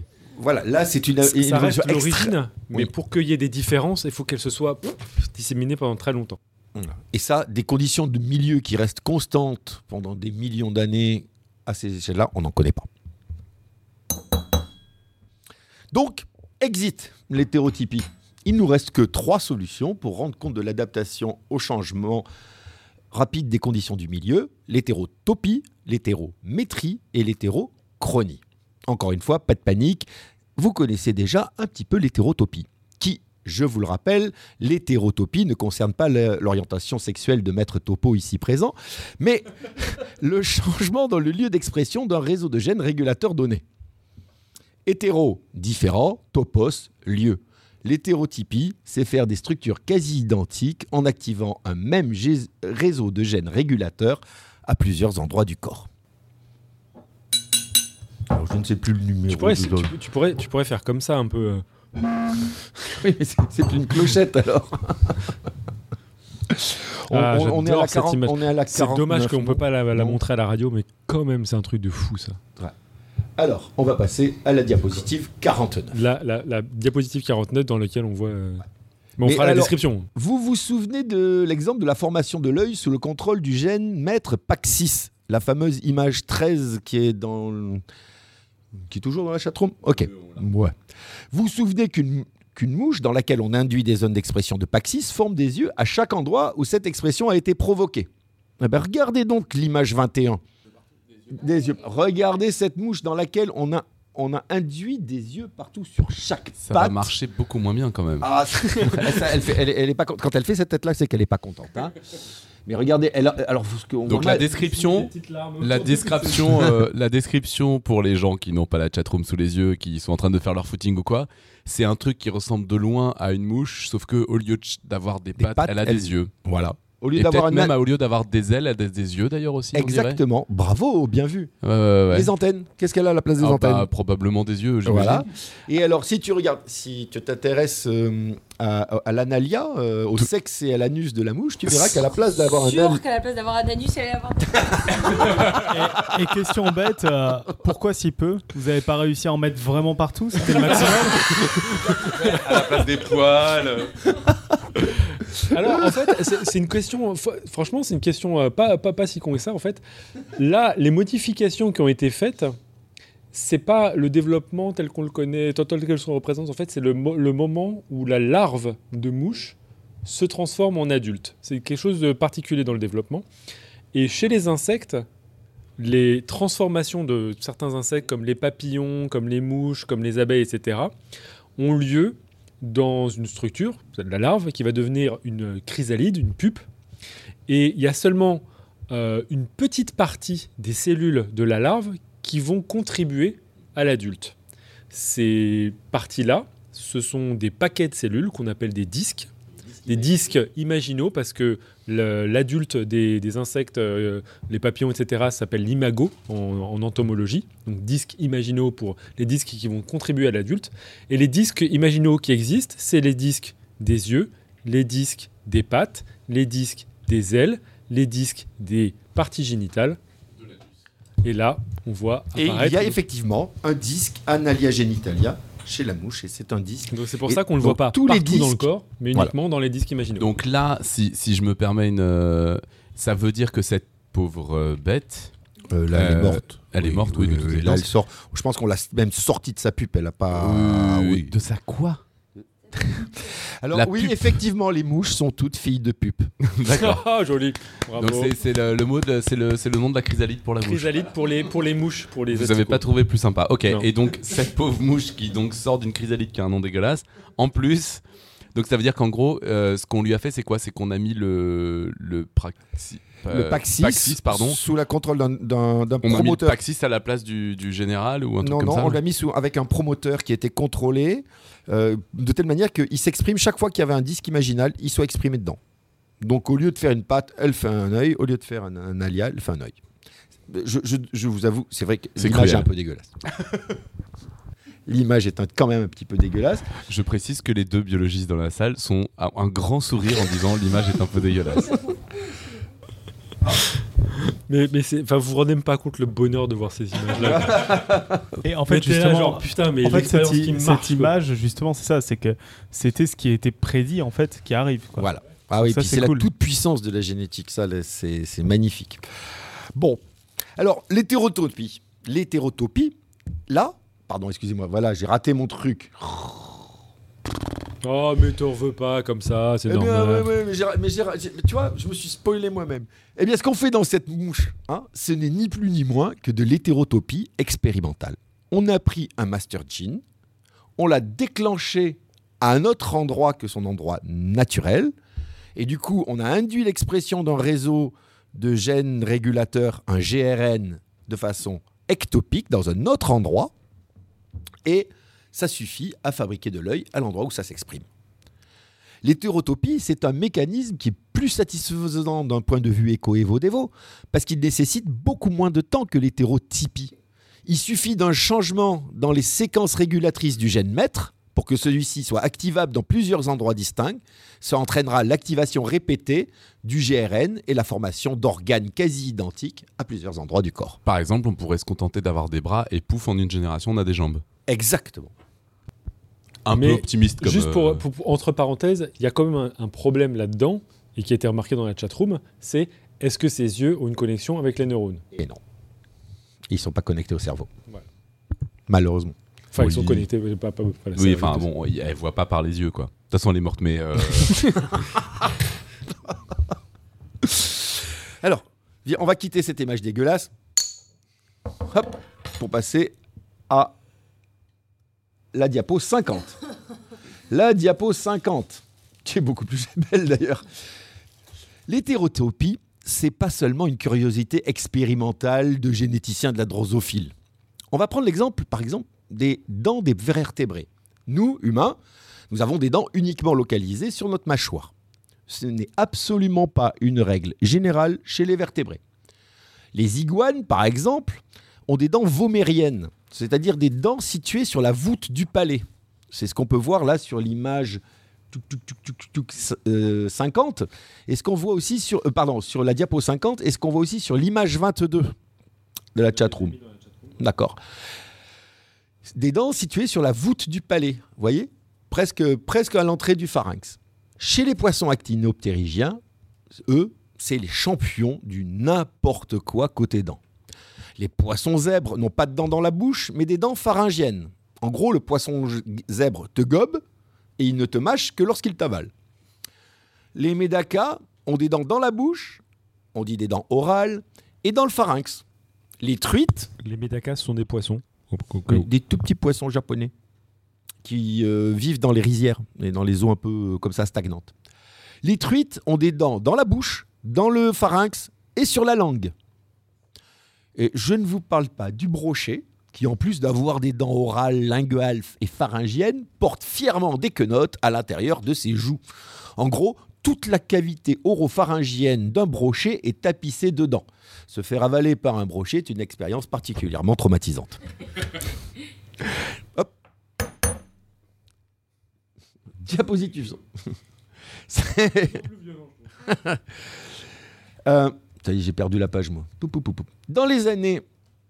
euh, donc, voilà, c'est la diapo poup, poup, 51. Dans les années 2005-2008, avec mes collègues euh, Véronique Biro, Bordet-Biro, Didier Kazan et Mélanie Debiet-Thibault, qui était alors euh, doctorante, nous avons caractérisé le réseau de gènes régulateurs qui s'exprime lors de la formation des dents pharyngiennes du poisson zèbre et dans les dents orales et pharyngiennes du médaca. Nous avons montré la formation des dents était sous le contrôle d'un seul et unique réseau, un seul et unique GRN, qui était activé séquentiellement dans la bouche, non seulement séquentiellement dans la bouche pour faire chaque dent, mais en plus repris intégralement dans le pharynx, à l'identique pour faire les dents du pharynx. D'autres équipes ont confirmé ce résultat chez la truite et tous ensemble, nous avons montré que la mobilisation à différents endroits d'un seul et même GRN, d'un seul et même réseau de régulation, pouvait expliquer l'adaptation de ces poissons actinoptérygiens à différents régimes alimentaires.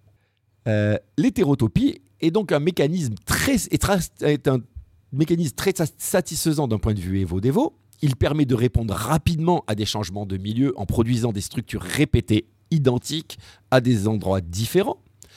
Pour activer un seul et même réseau de gènes régulateurs à plusieurs endroits, il suffit qu'il se produise de tout petits changements dans les séquences régulatrices qui contrôlent l'expression du gène maître de ce GRN.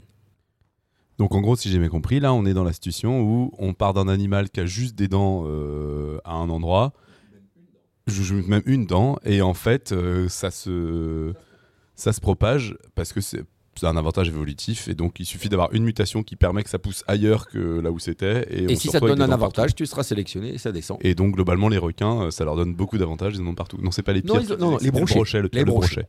Le brochet est le pire, d'accord. Voilà. Oui, oui, les requins, ils ont des dents dans la bouche comme tout le monde, ils sont Les dents gentils. Mhm. Chez des lézards, il y a des Non, non, mais non, non, non, non, non, non, ne, ne changeons pas de sujet, mais d'accord. J'ai compris l'idée. Et par, par rapport à des discussions qu'on avait pu avoir sur le- les questions bêtes sur l'évolution, le podcast qu'on avait fait, c'est c'est un mécanisme du coup qui permet de- d'expliquer des évolutions beaucoup plus rapides que Eh oui. euh, l'évocu- Alors, ça, ça dépend ce que tu veux dire rapide. Parce que, en fait, ça, c'est juste que tu vois un bouleversement morphologique. Oui, c'est ça dont je parlais par rapide. mais, c'est- ouais. mais ça ne veut pas dire rapide. En fait, si là, demain, toi, tu es capable d'avoir deux poils de plus sur ton sourcil que la génération précédente, c'est aussi quelque chose de rapide, sauf que c'est beaucoup moins impressionnant. Oui, oui, d'accord. Ouais, après, Ouais, je veux dire, c'est des choses qui spectaculaire, peuvent- je préfère. Spectaculaire, c'est ça, oui. Plutôt que rapide. Mais en, gros, c'est ça qui peut- c'est des mécanismes comme ça qui peuvent expliquer euh, l'apparition d'un deuxième œil, euh, par exemple, euh, Voilà. très rapidement, quoi. Voilà. Mais des- là, après, il faut rentrer dans la génétique des populations pour voir comment ce- cette, cette variation peut se propager dans une population. C'est très important ce qu'il est en train de dire. Je voudrais pas donner l'impression qu'on attend les miracles, parce que longtemps les Vaudévois a péché pour ça. Hein, on attendait la bonne évolution qui. Non, non. Il suffit pas qu'elle apparaisse, la bonne mutation. Il faut aussi à rentrer dans un problème de génétique popula- des populations. Il faut qu'elle s'établisse et qu'elle se transmette. Et ça, euh, alors là pour le coup, Oui, il faut que ce soit un avantage Pour les- et que ce soit euh, un avantage à, à être transmis et que ça se transmette transmis, bien et que voilà. la population se mélange bien. voilà, et que ça Voilà, se transmette ça. bien que ça, contre que le ça s'accole dans n'importe quel contexte aussi, parce que cette mutation chez, chez, un, chez un contexte génétique particulier, je- je- dans une famille particulière, euh, peut-être qu'elle n'aura pas du tout la même fonction dans une autre famille. Et pourtant, les croisements, au bout d'un moment, si c'est quelque chose d'avantageux, sont inévitables. Et tu arriveras à un contexte dans lequel, bah, finalement, ça n'a plus la même morphologie. Tout ça, ça, rentre dans les nuances qu'on peut voir sur la rapidité de l'évolution et qui montre d'ailleurs que parfois... euh, quelque chose qui, dont, l'explication nous paraît genre, ah, tiens, on va faire des, yeux- nouveaux. En fait, si tu le voyais se déployer, probablement ce serait beaucoup moins impressionnant que ça dans a l'air. J'ai tapé sur ma chose là pour dire qu'il fallait euh, euh, passer à la diapositive euh, suivante. La 53. La 53. Donc vers 2010, franchement, avec les copains que j'ai ci- cité tout à l'heure, on était les rois de la night. On avait accumulé des résultats qui montraient qu'il existait un seul et même réseau de gènes de régulation pour faire des dents chez la souris, le poisson zèbre, le médaca, le requin. Et donc, nous étions très, très, très tentés de conclure en l'existence d'un réseau, d'un GRN spécifique des dents. Mais bon, en recherche, rien n'est jamais aussi simple que ce qu'on en espère. Et, comme dirait Hannibal, un plan se déroule rarement sans accroc. Il faut donc des dents. Eh oui. Diapo 54. Le registre fossile regorge de dents et d'écailles, parce que ce sont des structures très dures qui se fossilisent particulièrement bien. Mais les euh, paléontologues ne savent pas qui de la dent ou de l'écaille est apparu en premier. Nous, à l'époque, plein de morgue, de confiance dans la puissance de nos outils, nous nous sommes attaqués à cette question en étudiant l'expression des gènes régulateurs dans les dents et les écailles de requins. Alors ça, vous pouvez voir ça sur la diapo, mais aussi sur l'image 23 qui est sur la chatroom. Et là, patatras, ce fut le drame. Nous sommes avérés, infichus, de trouver des différences marquantes d'expression de gènes entre les dents et les écailles.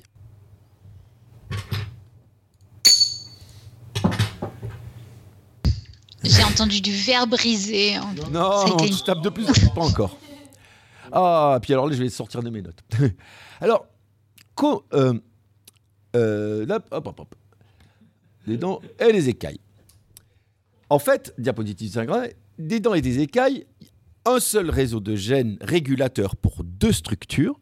Ça veut dire, on retombe encore une fois sur le problème qu'avait signalé Pierre tout à l'heure, l'homologie profonde. C'est-à-dire que, en fait, d'un point de vue génétique, d'un point de vue recette, d'un point de vue recette stockée dans le génome, il n'y a pas vraiment de grande différence entre faire une dent ou faire une écaille. En tout cas, en tout cas, ce n'est pas, ça ne relève pas de l'hétérotypie ni de l'hétérotopie. Ça, c'est pas la différence. Ça veut dire que l'explication dont on était content machin suffit pas parce qu'en fait, en, en se contentant de ça, ça aurait pu faire tout autre chose que des dents euh, dans le pharynx au lieu de faire Et des dents. ouais.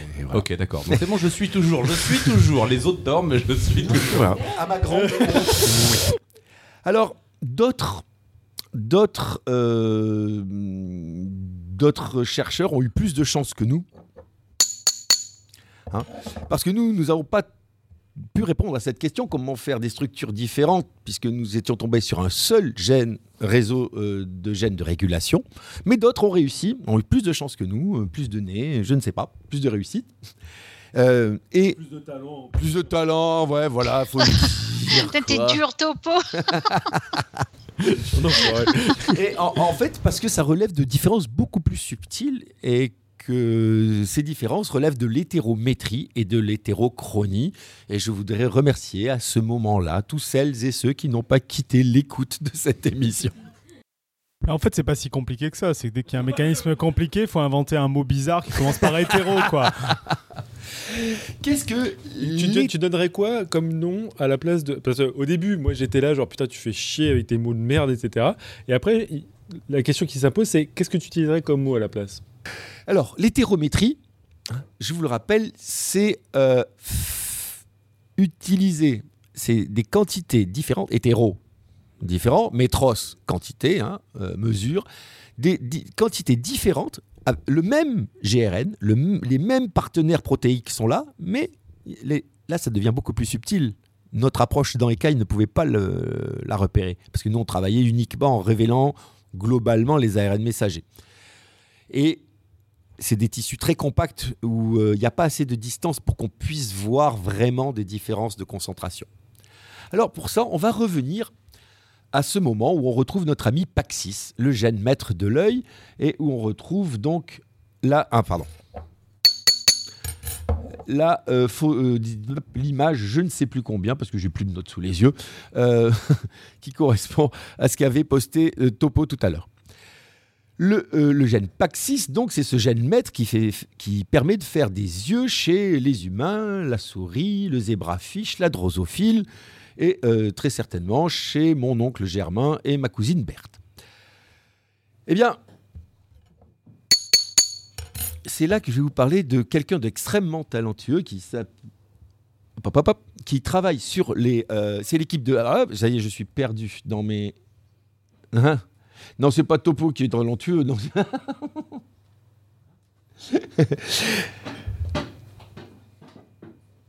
Hop, ça y est, je suis perdu. Je, euh, ça y est, je viens de le retrouver. Donc, je voulais parler donc de cette hétérométrie qui explique la perte de l'œil chez Astyanax, mexicanus.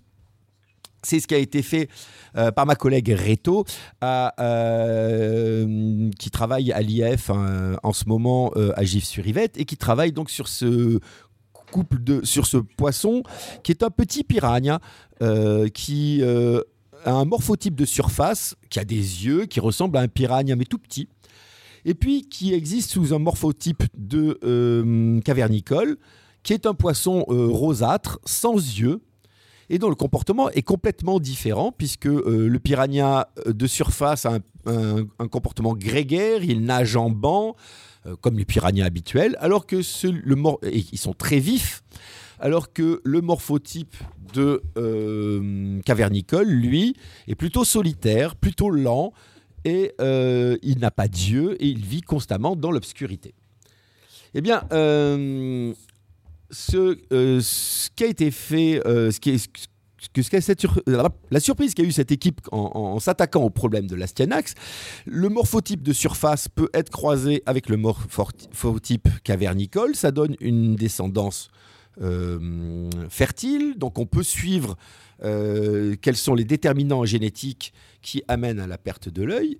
Mais avant de suivre ces déterminants génétiques, il a fallu un peu dater euh, dans le développement quand et où disparaît cet œil. Un poisson Astyanax mexicanus avec un œil épigmenté, c'est la même espèce qu'un poisson Astyanax mexicanus qui n'a pas d'œil et qui n'est pas pigmenté, qui vit dans une caverne. Si on les croise, il y a bien une descendance fertile, c'est la même espèce.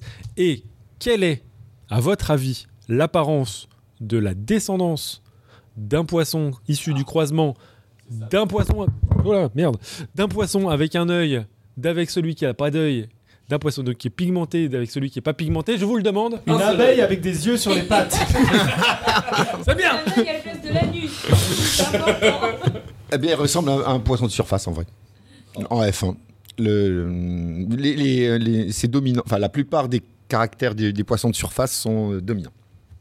Et donc, ma collègue Sylvie Reto à l'IF, avec mon collègue, euh, et puis notamment c'est euh, Didier Kazan, euh, mon collègue avec qui je travaille sur, depuis plusieurs années en, en Evo-Devo, se sont passionnés pour ce, poisson. Et donc la première étude a consisté bah, à regarder un peu le développement de, la forme sans yeux. Et Sylvie Reto dit que la première fois qu'elle a commencé à regarder ce développement, elle s'est dit mais je me suis planté, j'ai mal, mal marqué les boîtes. Parce que à 24 heures, le poisson sans yeux, le poisson cavernicole, a des yeux hum, quasiment indiscernables de celui de surface. Ah, euh, même au microscope. Mais il y a un petit pincement sur l'œil, un tout petit pincement. Là, normalement, on passe le, le nerf optique. C'est un petit peu comprimé, mais c'est un petit défaut. Au bout de 48 heures, euh, je ça éclot à 5 jours. hein, donc on est là vraiment des larves très avancées. Par contre, au bout de 48 heures, euh, l'œil a toujours une forme globalement normale. Mais si on regarde dedans, il y a une, une apoptose in- intense. Donc, apoptose, euh, c'est la mort des cellulaire Non, Mort programmée. cellulaire programmée par rapport à la nécrose, qui est une mort cellulaire pas du tout programmée. La cellule, elle est prise par surprise, elle fait n'importe quoi, elle, pff, elle se répand. Alors que l'apoptose, elle fait ses petits bagages, elle se met dans un. Elle plie bien. Voilà, non, non, l'apoptose, c'est un, l'apoptose, c'est un, truc programmé, donc c'est un truc qui, a un, qui, est, qui est prévu dans le plan, quoi, disons. Ouais. Le- tout développement euh, se D'ailleurs, fait avec apoptose. Le- les cancers, généralement, c'est un défaut d'apoptose. Tout à Les fait. cellules, elles font. J'en profite pour étaler un peu mourir, ma euh, science. C'est bien, j'en profite pour apprendre des trucs. euh, Et donc, à partir de 5, jours, donc euh, après, euh, là, ça devient une larve nageuse, l'œil est complètement, euh, complètement dégénéré et euh, on ne voit plus d'œil sur euh, le morphotype cavernicole. Que se passe-t-il? Diapositive 59. Il y, en On a, va- il y en a- il y en a seulement 100 100 130. on, est, on est bon, on a presque fait la C'est moitié. là qu'on va de nouveau parler de Paxis. Parce que vous voyez, il y a- on est profs tous les deux, hein, il y a une cohérence. On va encore parler de Paxis. Au moins, vous saurez que Paxis, ça fait. Non, mal. on sent que vous avez quand même réfléchi un peu à prendre un, un exemple commun tout du long, tout ça, un fil, tout ça. Eh bien, en fait, un des euh, activateurs de euh, Paxis, c'est un gène qui s'appelle Sonic, Sonic Hedgehog. Ah, qui est trop drôle Le, le hérisson Sonic, vous voyez. Alors, je raconte l'histoire de Sonic? Allez, je raconte l'histoire de Sonic. Allez. En fait, c'est Oui, c'est pas comme si on était en retard. En fait, c'est marrant parce que Hedgehog, Hedgehog c'est une famille de gènes. Le premier qui a cl- s'est euh, cloné, on l'a appelé Hedgehog pour euh, hérisson. Puis après, euh, ça a été Indian, le deuxième de la famille, on l'a clo- on l'a appelé Indian Hedgehog. Et après, ça a été Knuckles et puis plein de personnages dont on se souvient plus. Et euh, Indian, qui sont tout ça des, des espèces normales. Et puis la troisième personne qui en a cloné un, c'était un postdoc. Et lui, qu'est-ce qu'il a fait? Il l'appelait Sonic. Je referme ma, p- ma parenthèse. Donc Sonic Hedgehog, en fait, est un activa... est un, ac- hop, est un répresseur pardon, de l'expression de Paxis. Eh bien, si on regarde ce qui se passe, et ça c'est donc dans la diapositive 59, dans un embryon de surface, la zone qui exprime Sonic Hedgehog est limitée à l'avant et à la partie très ventrale de l'em- de l'embryon et à l'avant de la tête. De- disons la face voilà, ventrale et un peu euh, dépassant très peu sur l'avant de la tête. Alors Donc là, on voit, on voit sur ces images l'expression des gènes, c'est-à-dire les domaines d'expression. On révèle ça par une technique, on ne va pas rentrer dans le détail, qu'on appelle l'hybridation in situ, mais qui permet de voir où les gènes sont déployés. Et là, on est capable, en comparant, donc encore une fois dans la même espèce, de voir l'expression du gène, le domaine d'expression au cours du développement, et de voir qu'il y a des différences du déploiement du gène Sonic Hedgehog. Sonic Hedgehog entre le poisson de surface, le développement du poisson de surface, et celui de, du cavernicole. Hein, euh, à gauche, nous avons une vue dorsale, hein, vue du dessus de la tête. À droite, une vue latérale un petit peu en biais. En haut, ceux de surface. En bas, ceux de la grotte. Et vous voyez que donc, dans la forme cavernicole, en grotte, Sonic Hedgehog s'étend vers le dos de la tête. D'accord? Donc, dans la zone où bientôt vont se former les yeux. Et comme c'est un répresseur, eh bien, il va réprimer l'expression de euh, Paxis. Et là, là, on est dans un cas d'hétérométrie. On a tous les partenaires sont là, sauf que comme il y a un petit peu plus de Sonic Hedgehog, il va y avoir un petit peu moins de Paxis. Comme il va y avoir un petit peu moins de Paxis, eh ben, l'œil va pas se faire complètement bien. Cas d'hétérométrie. Donc, Alors, ah, on fait moins les malins, hein, les ouais, on fait, on fait nettement moins les malins parce que là, je commence à fatiguer et que j'ai- que j'ai- il y a un moment où j'ai fait autre chose et du coup, j'aurais pas dû. Euh, mais là, je me trouve exactement de. Tu vois, je, je compatis, Pierre. À chaque fois que je parle de maths, je sais qu'il faut pas décrocher Non, une minute. Tu compatis pas du tout. Nous, on a des, des hypothèses simples, des règles simples. Là, ils sont en train d'essayer de modéliser le comportement d'un mec complètement bourré qui fait, qui comprend rien à ce qu'il fait. Mais c'est ça, mais t'as compris. Là, hétérotypie, hétérotopie, hétérométrie, qu'est-ce que c'est? C'est un mec bourré qui essaie de faire la cuisine. Il est là. Alors, euh, bah, je vais mettre. C'est la dinde euh, au whisky, oui. C'est ça. Combien, combien de cuillerées de, de Paxis? Oh. Euh, Trois, tu vois. Donc, euh, donc, donc là, si je comprends bien. Ah, alors Non, ça si passe je pas à la comprends bien, radio, c'est quoi- mais, mais franchement, ton, ton, je, je- Les là, j'ai vraiment en direct la vue de ce qui se passe si t'es constipé. Donc dis-nous tout. Euh, non, j'aurais tendance à dire, si je comprends bien, c'est qu'on m'a pas tout expliqué. Mais euh, donc euh, là, c'est des parce que les, les Paxis, machin, tout ça là. Oui. C'est des gènes. Oui. Ouais. Maître, c'est le gène maître. Ouais, ouais, ouais, ouais, ouais. Et donc il y a Paxis et il y a l'autre qui est répresseur. Sonic Hedgehog. Et ça veut dire quoi un dosage? Parce que c'est des gènes. Ils s'expriment plus ou moins. C'est quoi? Ça veut dire La quoi? quantité d'ARN messager produite est plus impo- Il y a beaucoup plus d'ARN messager de Sonic Hedgehog qui est produit dans les cellules. Et ça, c'est dû à quoi? Ça, c'est dû Parce à des cellules- protéines ou à des, des quoi, des quoi? C'est Eh ben- dû à la transcription de ce gène-là. Et donc ça, c'est quoi qui, qui peut modifier le À fait que fois, ça des produit beaucoup facteurs ou de transcription. Tu, vois, tu peux revenir comme ça en arrière. C'est une cascade. Elles-mêmes sont des cascades. Les gènes maîtres sont soumis à des cascades aussi. Ils sont maîtres. Un gène maître de l'œil, il est maître pour faire de l'œil, mais il est Donc, esclave un- d'autre un maître au-dessus qui fait se déclencher Ouais. plus toujours ou un moins maître des au-dessus. petits mètres. Voilà. Ok, ça va. Diapositive 60. On est là devant un cas où il y a perte de la structure et, que, et cette perte est due à une augmentation de la quantité d'un composant, là deux, hein, puisqu'ils sont liés l'un à l'autre, du réseau de gènes régulateurs. Waouh Ça Mais c'est pas tout hein. On a vu donc bon, Non, non. comment faire De toute façon, de toute façon, on est foutu. Comment faire façon, on va tous mourir. avec un seul gène? Réseau de gènes de régulation. On a vu l'hétérométrie et il nous reste l'hétérochronie. Rassurez-vous, c'est le dernier des gros mots que j'aurais expliqué. Et je vais vous parler. Et vous allez voir comment c'est malin parce que tout ça c'est lié et puis que, Hein, hop, on va vu qu'on a fait patte, ça on va ensemble, vous hein parler de la main du dauphin. Yeah, tip top. Diapo 62. Un dauphin. Donc, euh, vous voyez, ça- je vais vous décrire cette photo. Cette photo, on voit un petit embryon de dauphin en, en haut, là, euh, qui a une, sa petite tête de dauphin, avec ses petites papates de dauphin. Durant Pint of Science, on a dit que ça ressemblait à la tête d'un chameau. Oui, Oui, tout à fait. Eh tout bien- à fait. et C'est bien, exactement une tête de que chameau. oui. Eh bien, oui, ce sont des cétartiodactyles. Ben, tout à fait. Mais j'allais le dire. Mais j'allais Les le dire. chameaux et les dauphins font partie de la même grande famille. Tu veux dire que les chameaux et les dauphins sont plus proches entre eux que nous de. Et oui, tout ça, c'est une grande non. famille. C'est la grande bande des ongulés. Les chameaux et les dauphins sont plus Mais proches entre eux. il voulait placer sa blague, Ah merde. Pardon. Non, mais cela dit, ça me, ça me scotche un peu. Pour de vrai? Oui, pour de vrai. Tout ça, c'est des ongulés, oui. le, le- le dauphin est un ongulé Eh oui. Très poli, mais oui. Le plus proche parent de tous les cétacés, c'est un hippopotame. Les, les mecs sont équipés pour faire un modèle de n'importe quel comportement d'un mec ivre. Ils ont un arsenal. Nous sommes des agents du chaos, faut pas l'oublier. c'est nous. Hydra, c'est nous. Nous, on peut te dire c'est qui le plus fort entre les, entre les rhinocéros et les éléphants. Et donc- Hein.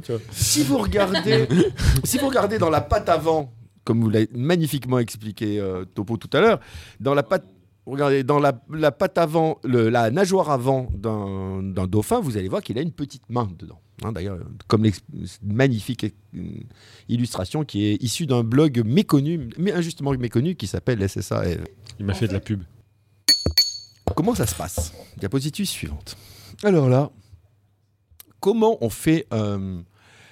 C'est un modèle extrêmement compliqué euh, de faire une main. C'est quelque chose qui, mais qui répond à des règles simples et qui ont été magnifiquement euh, modélisées il y a très très longtemps, avant même qu'on connaisse les gènes, par un petit monsieur qui fait un petit peu des choses, qui s'appelait Alan Turing, qui a fait deux trois trucs et qui a fait le modèle, euh, le modèle de Turing et qui a montré que lorsqu'on avait une boucle de rétroaction positive, c'est-à-dire que lorsqu'on avait un activateur qui s'active lui-même et qui active son répresseur, simplement en changeant les doses, euh, on pouvait, à partir de rien, générer des formes en changeant simplement les doses relatives de l'activateur et du répresseur. C'est horrible. Chaque fois que les biologistes essaient d'étudier ce, euh, ce, modèle, ils se suicident ou ils deviennent fous. Enfin bon. Il n'y a, pas, a pas de rapport avec l'équation logistique, ça me fait penser à ça, non? Tu connais pas ça Avec les... Je suis pas venu ici pour faire un milieu, d'accord Avec l'évolution d'une population de lapins qui a pas assez ou trop à bouffer. Euh, ah, ah, Volta, non, c'est pas ça. Non, non, c'est pas ce modèle-là. Non, non, non, non, non c'est pas ça. Non, c'est pas propre prédateur. Là, tu prends juste une, une espèce, mais qui a juste pas assez, pas assez à bouffer. Hmm. S'ils sont trop nombreux, ils meurent. Et après, ça peut donner des comportements chaotiques, tout ça. Mais, c'est un truc chaotique, tout à fait. Ah, ah ça, bah, ça, a été ça doit être lié alors. C'est une des équations. C'est une équation linéaire. C'est un des rares cas où une équation linéaire génère un comportement chaotique. Alors les quadratiques, c'est à laquelle je pense, donc c'est pas la même. Mais, euh, mais voilà, tout à fait. C'est un, un, truc qui a été étudié il y a pas très longtemps et c'est vraiment bon. De, de, voir de la bio se mélanger avec des maths, mais sans ça. Pierre euh, donne un peu l'impression d'avoir mangé de la. Enfin bon. Et donc ce jeu-là, entre un activateur et un répresseur, hein, qui vont tous les deux agir sur un gène en aval qui va construire une forme en fonction de sa concentration, c'est-à-dire un morphogène, euh, c'est parfaitement étudié, c'est modélisé depuis même avant qu'on connaisse euh, les gènes. Et d'ailleurs, Turing avait prédit euh, l'existence des gènes morphogènes, morphogènes. Et c'est complètement méconnu dans énormément de détails chez la patte de la souris. Si on passe dans la partie gauche de cette illustration, ce qui est assez peu radiophonique, je vous en conviendrai, on voit euh, un bourgeon de pattes de, de dauphin en train de se développer. Et on se rend compte en fait que chez le dauphin, à la différence de la, de la patte de la souris, chez la souris, il y a une zone qui est un, l'apical ectodermal ridge, l'AER, un, un petit repli au bout de la patte, qui est une zone où les facteurs de croissance antagonistes sont sécrétés en masse, eh bien c'est sécrété sur tout le tour du bourgeon de membre. Et ça, ça fait que les, des doigts se développent avec la même vitesse dans toutes les directions, les cinq doigts. Eh bien, quand on regarde chez un dauphin, on se rend compte que cette petite ride apicale ectodermique, cette petite AER, en fait, va se réduire progressivement sur deux doigts et puis plus que sur un seul. Et ce qui fait que la patte va s'allonger uniquement. Enfin, il y a quelques doigts vont être beaucoup plus longs et c'est ce qui va donner cette forme de nageoire de la patte du dauphin. Est-ce qu'il faut en conclure que le dauphin fait des doigts d'honneur permanents Sans arrêt. D'accord. Ok, donc j'ai donc j'ai compris. D'accord. Donc en fait c'est on se retrouve. Non non non, c'est l'annulaire. Ah c'est le euh, c'est le l'index. combien? C'est le. Non, c'est l'index. C'est l'index. Pardon. c'est l'index. C'est l'index majeur. Le point du doigt. Ouais, 1, 2, 3, 4, 5. Ce qu'il faut se rendre compte, c'est que eux ont une, ce qu'on appelle une hyperphalangie. Ils développent des phalanges surnuméraires par rapport aux, trucs qu'on retrouve chez les tétrapodes. D'accord, donc c'est pas qu'il y a des phalanges qui s'arrêtent plus tôt, c'est plutôt qu'il y a des phalanges qui continuent plus loin. beaucoup plus longtemps. D'accord. Et qui, s'ajoutent en fait. une phalange de plus, une phalange de plus. Oui, pardon, oui, je, pensais, je, voulais dire des doigts, mais des, phalanges qui, qui se rajoutent. Ok. Et donc ça, euh, euh, c'est vraiment, on est là dans le mécanisme qui a permis donc cet accroissement de distance et donc la formation d'une palette natatoire. C'est donc bien par un, c'est donc bien un euh, par maintien beaucoup plus longtemps que par exemple chez la souris de cette zone de croissance apicale. Donc c'est par une différence dans le temps d'expression de ces gènes régulateurs. C'est de l'hétérochronie. J'ai suivi. Voilà. la classe. Putain, même moi, j'avais pas suivi. Ceci dit, l'hétérochronie, c'est bien gentil, mais ça nous expliquera toujours pas pourquoi, en la plupart des, enfin, la plupart du temps, les, dauphins n'ont pas de pattes arrière. pourquoi de temps en temps ils ressortent? Excusez-moi. Je vous présente une, di- une diapo qui représente la même chose que ce que nous avait montré Topo tout à l'heure, mais en beaucoup plus joli, parce que c'est ma diapo. voilà. Beaucoup plus clair, et en on tout voit cas, ouais, ça, très c'est- très bien. Là, c'est un dauphin qui a été euh, qui est Un né, dauphin euh, à quatre nageoires. Voilà, qui a quatre nageoires avec ses, ses, ses, ses Que flips. là, on voit qu'il a des papates, quoi. Il a des papates à l'arrière. Donc je crois que Et donc ça, on s'est pas expliqué. on s'est expliqué pourquoi il a des nageoires, pourquoi il forme des nageoires, pourquoi c'est des nageoires qui se forment et pas des pattes. Mais on a on s'est toujours pas expliqué pourquoi les pattes réapparaissent. Quel type de mutation peut Ouais. faire que les pattes arrière Ouais. réapparaissent Ça, On n'a pas Réapparaissent. d'explication. Non. Mais parce que c'est toujours pas clair quelle est la Bah, mutation ça qui a voudrait fait dire disparaître. ça voudrait dire que je sais pas enfin alors je je, je, Mhm. je vais pas trouver la solution si vous vous l'avez pas trouvé mais euh, Bah, disons que bon. ça- parce que il avait des pattes arrière il en a plus on est Ouais, d'accord C'est ça. donc ça veut dire que c'est des trucs qui ont été bloqués Ouais, c'est donc une- c'est des trucs répressifs qui ont été lancés C'est pas, c'est pas si c'est pas pas, si facile que ça. Pas, en gros, non non mais je me comme ce sont des réseaux génétiques, nous on voit souvent le, genre, le réseau génétique simple de Eh oui. genre activateur ou répresseur, etc. Mais parfois ça peut être des boucles d'une cascade de plusieurs euh, dizaines de partenaires. Il suffit qu'il y en a un qui disparaisse. Et toi, tu as l'impression que ça devrait être une activation, une répression, et en fait, c'est quelque chose où juste sa présence permet de former un complexe qui va permettre de faire une activation. Donc, tu vois, ça- tu peux rentrer dans des, des considérations que- ouais. particulièrement comme complexes. dans n'importe quelle situation on peut dire c'est un peu plus compliqué que ça Si oui, on mais veut tu vois, être- pour Paxis, c'est un petit peu plus simple. Si on Ouais. veut être complètement mindfuck, on va se dire attends, c'est par hétérochronie qu'on fait une, euh, une nageoire antérieure. Quand il y a atavisme, on voit des nageoires postérieures qui se forment, mais on n'est pas certain qu'elles ressemblaient.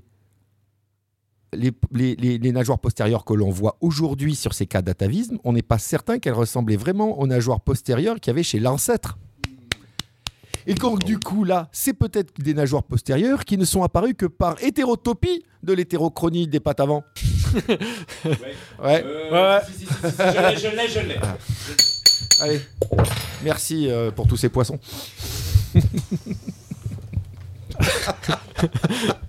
On l'a fait. On l'a fait.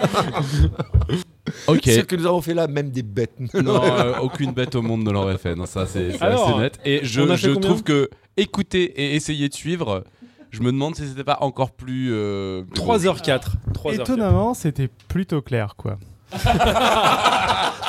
non, mais parce que c'est un sacré bo- boxon. Et en fait, bon, bah, ça, ça se tient, quoi. Et là, il faut s'en aller pour pas rater le dernier métro, c'est ça? On est. Ouais, euh, Ouais, est six, mais on il est dead, là, Non, mais je, veux, je peux conclure poser avec une ça. autolib. On va, il va falloir se serrer dedans. Hein. 5 dans l'autolib, on va rigoler, mais bon. Vous, vous êtes au bout de vos présentations ou on repasse sur Pierre pour une petite heure là? C'est c'est que Pierre n'a fait que la moitié de sa présentation. Déjà, Pint of Science, ça avait été le cas. on, a, on a posé trop de questions. Bon, je crois qu'on n'a pas de questions dans la chatroom et j'ai un peu l'impression qu'il y a une grosse partie de la chatroom qui est décédée. mais, euh, personnes dans la chatroom, ce qui est quand même. euh, mais, mais non, et c'était, moi j'ai trouvé ça assez clair et hyper intéressant, hyper euh, bordélique comme d'hab, mais euh, hyper intéressant. On passe euh, rapidement à la fin, du coup, au pitch euh, la semaine Allez, moi je vais torcher ça, tu vas voir. On va faire ça vitef. Ah ouais, tu voulais le faire? De- comme tu veux, j'allais lire de toute façon. bah, bah, bah, go hein, si tu veux. La prochaine émission devait être la 300e, mais une- par une faille spatio-temporelle, nous allons diffuser quelques épisodes avant cet événement festif qui devrait avoir lieu le 18 juin, quelque part dans un théâtre parisien.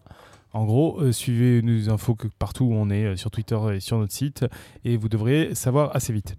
La semaine prochaine, nous aurons donc l'épisode 301 de Podcast Science avec la diffusion du Journal Club live sketché du festival Vidéo Science. Un peu plus de contexte nécessaire. Bah, je vais te laisser faire le contexte en fait, Pierre. Pas Tu de problème. Sur une idée de Prof La Blues, le tout premier journal club de vidéosciences en public a été diffusé et illustré en live pendant le festival Vidéosciences qui a eu euh, lieu le 21 et 22 janvier, les 21 et 22 janvier 2017. Un journal club dans le milieu académique, c'est quand on organise une discussion entre collègues pour éplucher un article scientifique intéressant publié dans une revue, à comité de lecture. Le journal club du festival Vidéosciences a réuni cinq vulgarisateurs, moi-même, euh, euh, Gigantoraptor, Elixis de la chaîne Macroscopie, Tom de la chaîne Goana et Sikan de la chaîne Paleo World pour décortiquer une publication qui a détaillé la découverte de plumes de dinosaures emprisonnés dans de l'ambre. Nous rediffuserons donc le Journal Club pour apprendre plein de choses sur le sujet fascinant, mais aussi sur la manière dont les scientifiques communiquent la, communiquent la science entre eux. Et spoiler, il y a de l'évo de veau dedans. Alors, deux citations pour clore cette euh, deux quotes, comme on dit. Patrick, est-ce que tu veux commencer par la tienne? Ah, bah oui, c'est euh, c'est une citation que je sors euh, régulièrement dans tous mes cours, que dans un bouquin qui m'a frappé, que j'ai dû lire à l'âge de 15-16 ans, et qui a fait partie des choses qui ont fait que j'ai voulu faire à un moment donné de la, génétique et de la biologie moléculaire. C'est L'extraordinaire, le hasard et la nécessité de Jacques Monod, qui a été écrit en 1970 et qu'on peut lire encore aujourd'hui et qui n'est pas daté, et qui se termine de la manière suivante. L'ancienne alliance est rompue. L'homme sait enfin qu'il est seul dans l'immensité indifférente de l'univers d'où il a émergé par hasard. Non plus que son destin, son devoir n'est écrit nulle part. À lui de choisir entre le royaume et les ténèbres. Quel coco ce Jacques Monod Euh, pour ma part, en fait, euh, j'ai pas pu trop rentrer dans le détail. Il y a quelque chose de particulièrement intéressant. Tu n'as pas eu assez de temps. Non, j'ai pas eu assez de temps. J'avoue. J'aurais bien voulu parler d'un phénomène particulier qui a au cours du développement et qui a lieu juste après la gastrulation. La gastrulation, c'est le fameux moment dans lequel il y a cet orifice qui apparaît, etc. Or, il y a une célèbre citation de Lewis Wolpert, qui a fait un des livres de chevet de la plupart des étudiants en biologie du développement, euh, et qui disait It is not birth, marriage or death, but gastrulation, which is truly the most important time in your life. Ce n'est pas votre naissance, votre mariage, votre décès, mais votre gastrulation qui est le moment le plus important de votre vie. N'importe quelle pète dans ce processus développemental et vous finissez littéralement la tête dans le cul. Donc, je vous déconseillerais d'avoir des mutations là-dessus. Je pense qu'on peut conclure là-dessus. La, poésie. On va rapidement passer aux annonces, mais très rapidement. Le quiz du mois, c'est retirer la gemme de la... Le germe, pardon, fatigue. Le germe de l'ail le rend plus digeste. Un avis peut-être? Non. C'est très mieux parce qu'on n'a pas le temps.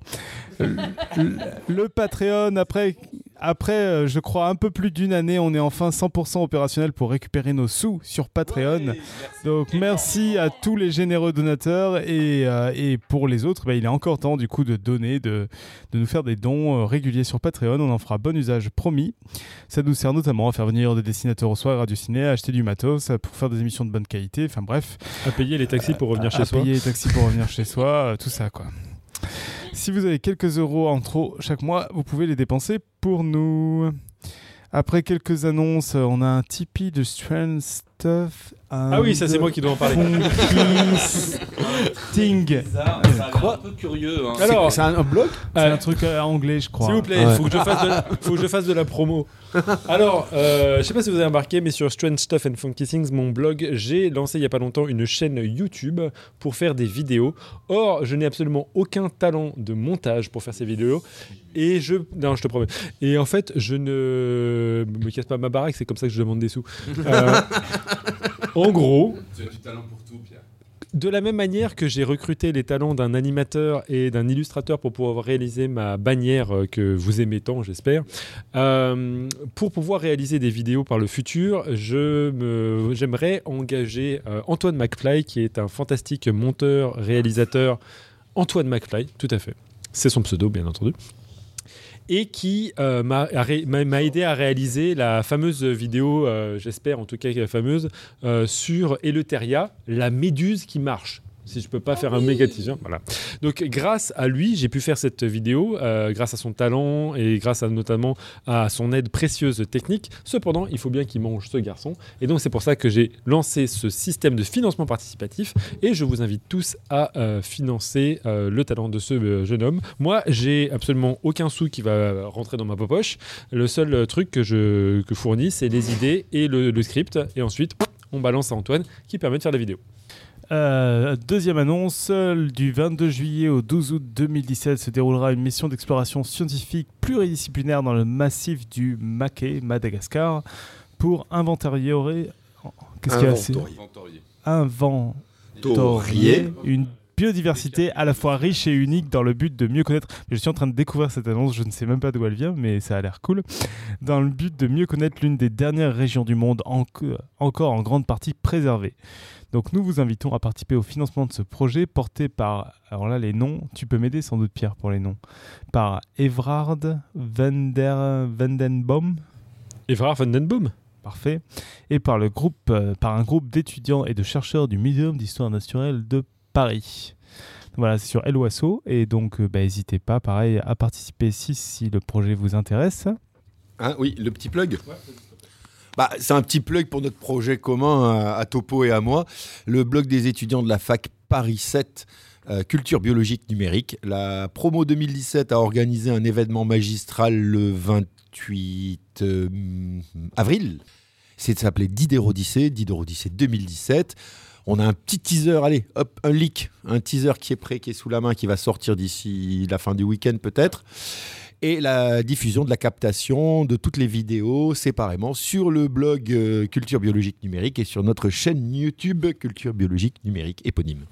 Et nous voilà enfin, arrivés. On dit nous voilà arrivés, sauf dans certains cas, on parle de cas général. la plupart des fois, la plupart du temps, nous voilà arrivés enfin au terme du développement de cette émission.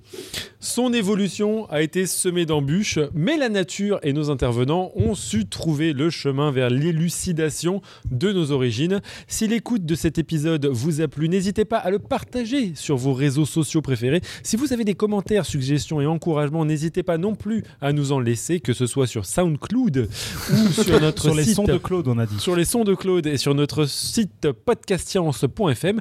Et si vous aimez les Vaudévaux, sachez qu'un prochain épisode avec Marie Manceau traitera encore de ce sujet le 28 juin. Et durera encore 3 heures. Puisque je serai là. Pour rappel, sur l'invitation de notre Billy national, Marie Manceau était venue nous parler de son travail sur les manchots et les diamants mandarins, mais aussi sur ses excursions en Antarctique dans l'épisode 218. Elle était également membre du jury du Fame Lab diffusé dans l'épisode 289. On se retrouve après un saut dans le futur pour l'épisode 301 la semaine prochaine, on parlera plume de dinosaures. En attendant, on vous fait plein de bisous et nous vous rappelons que servir la science, c'est notre, joie, à tous. Ciao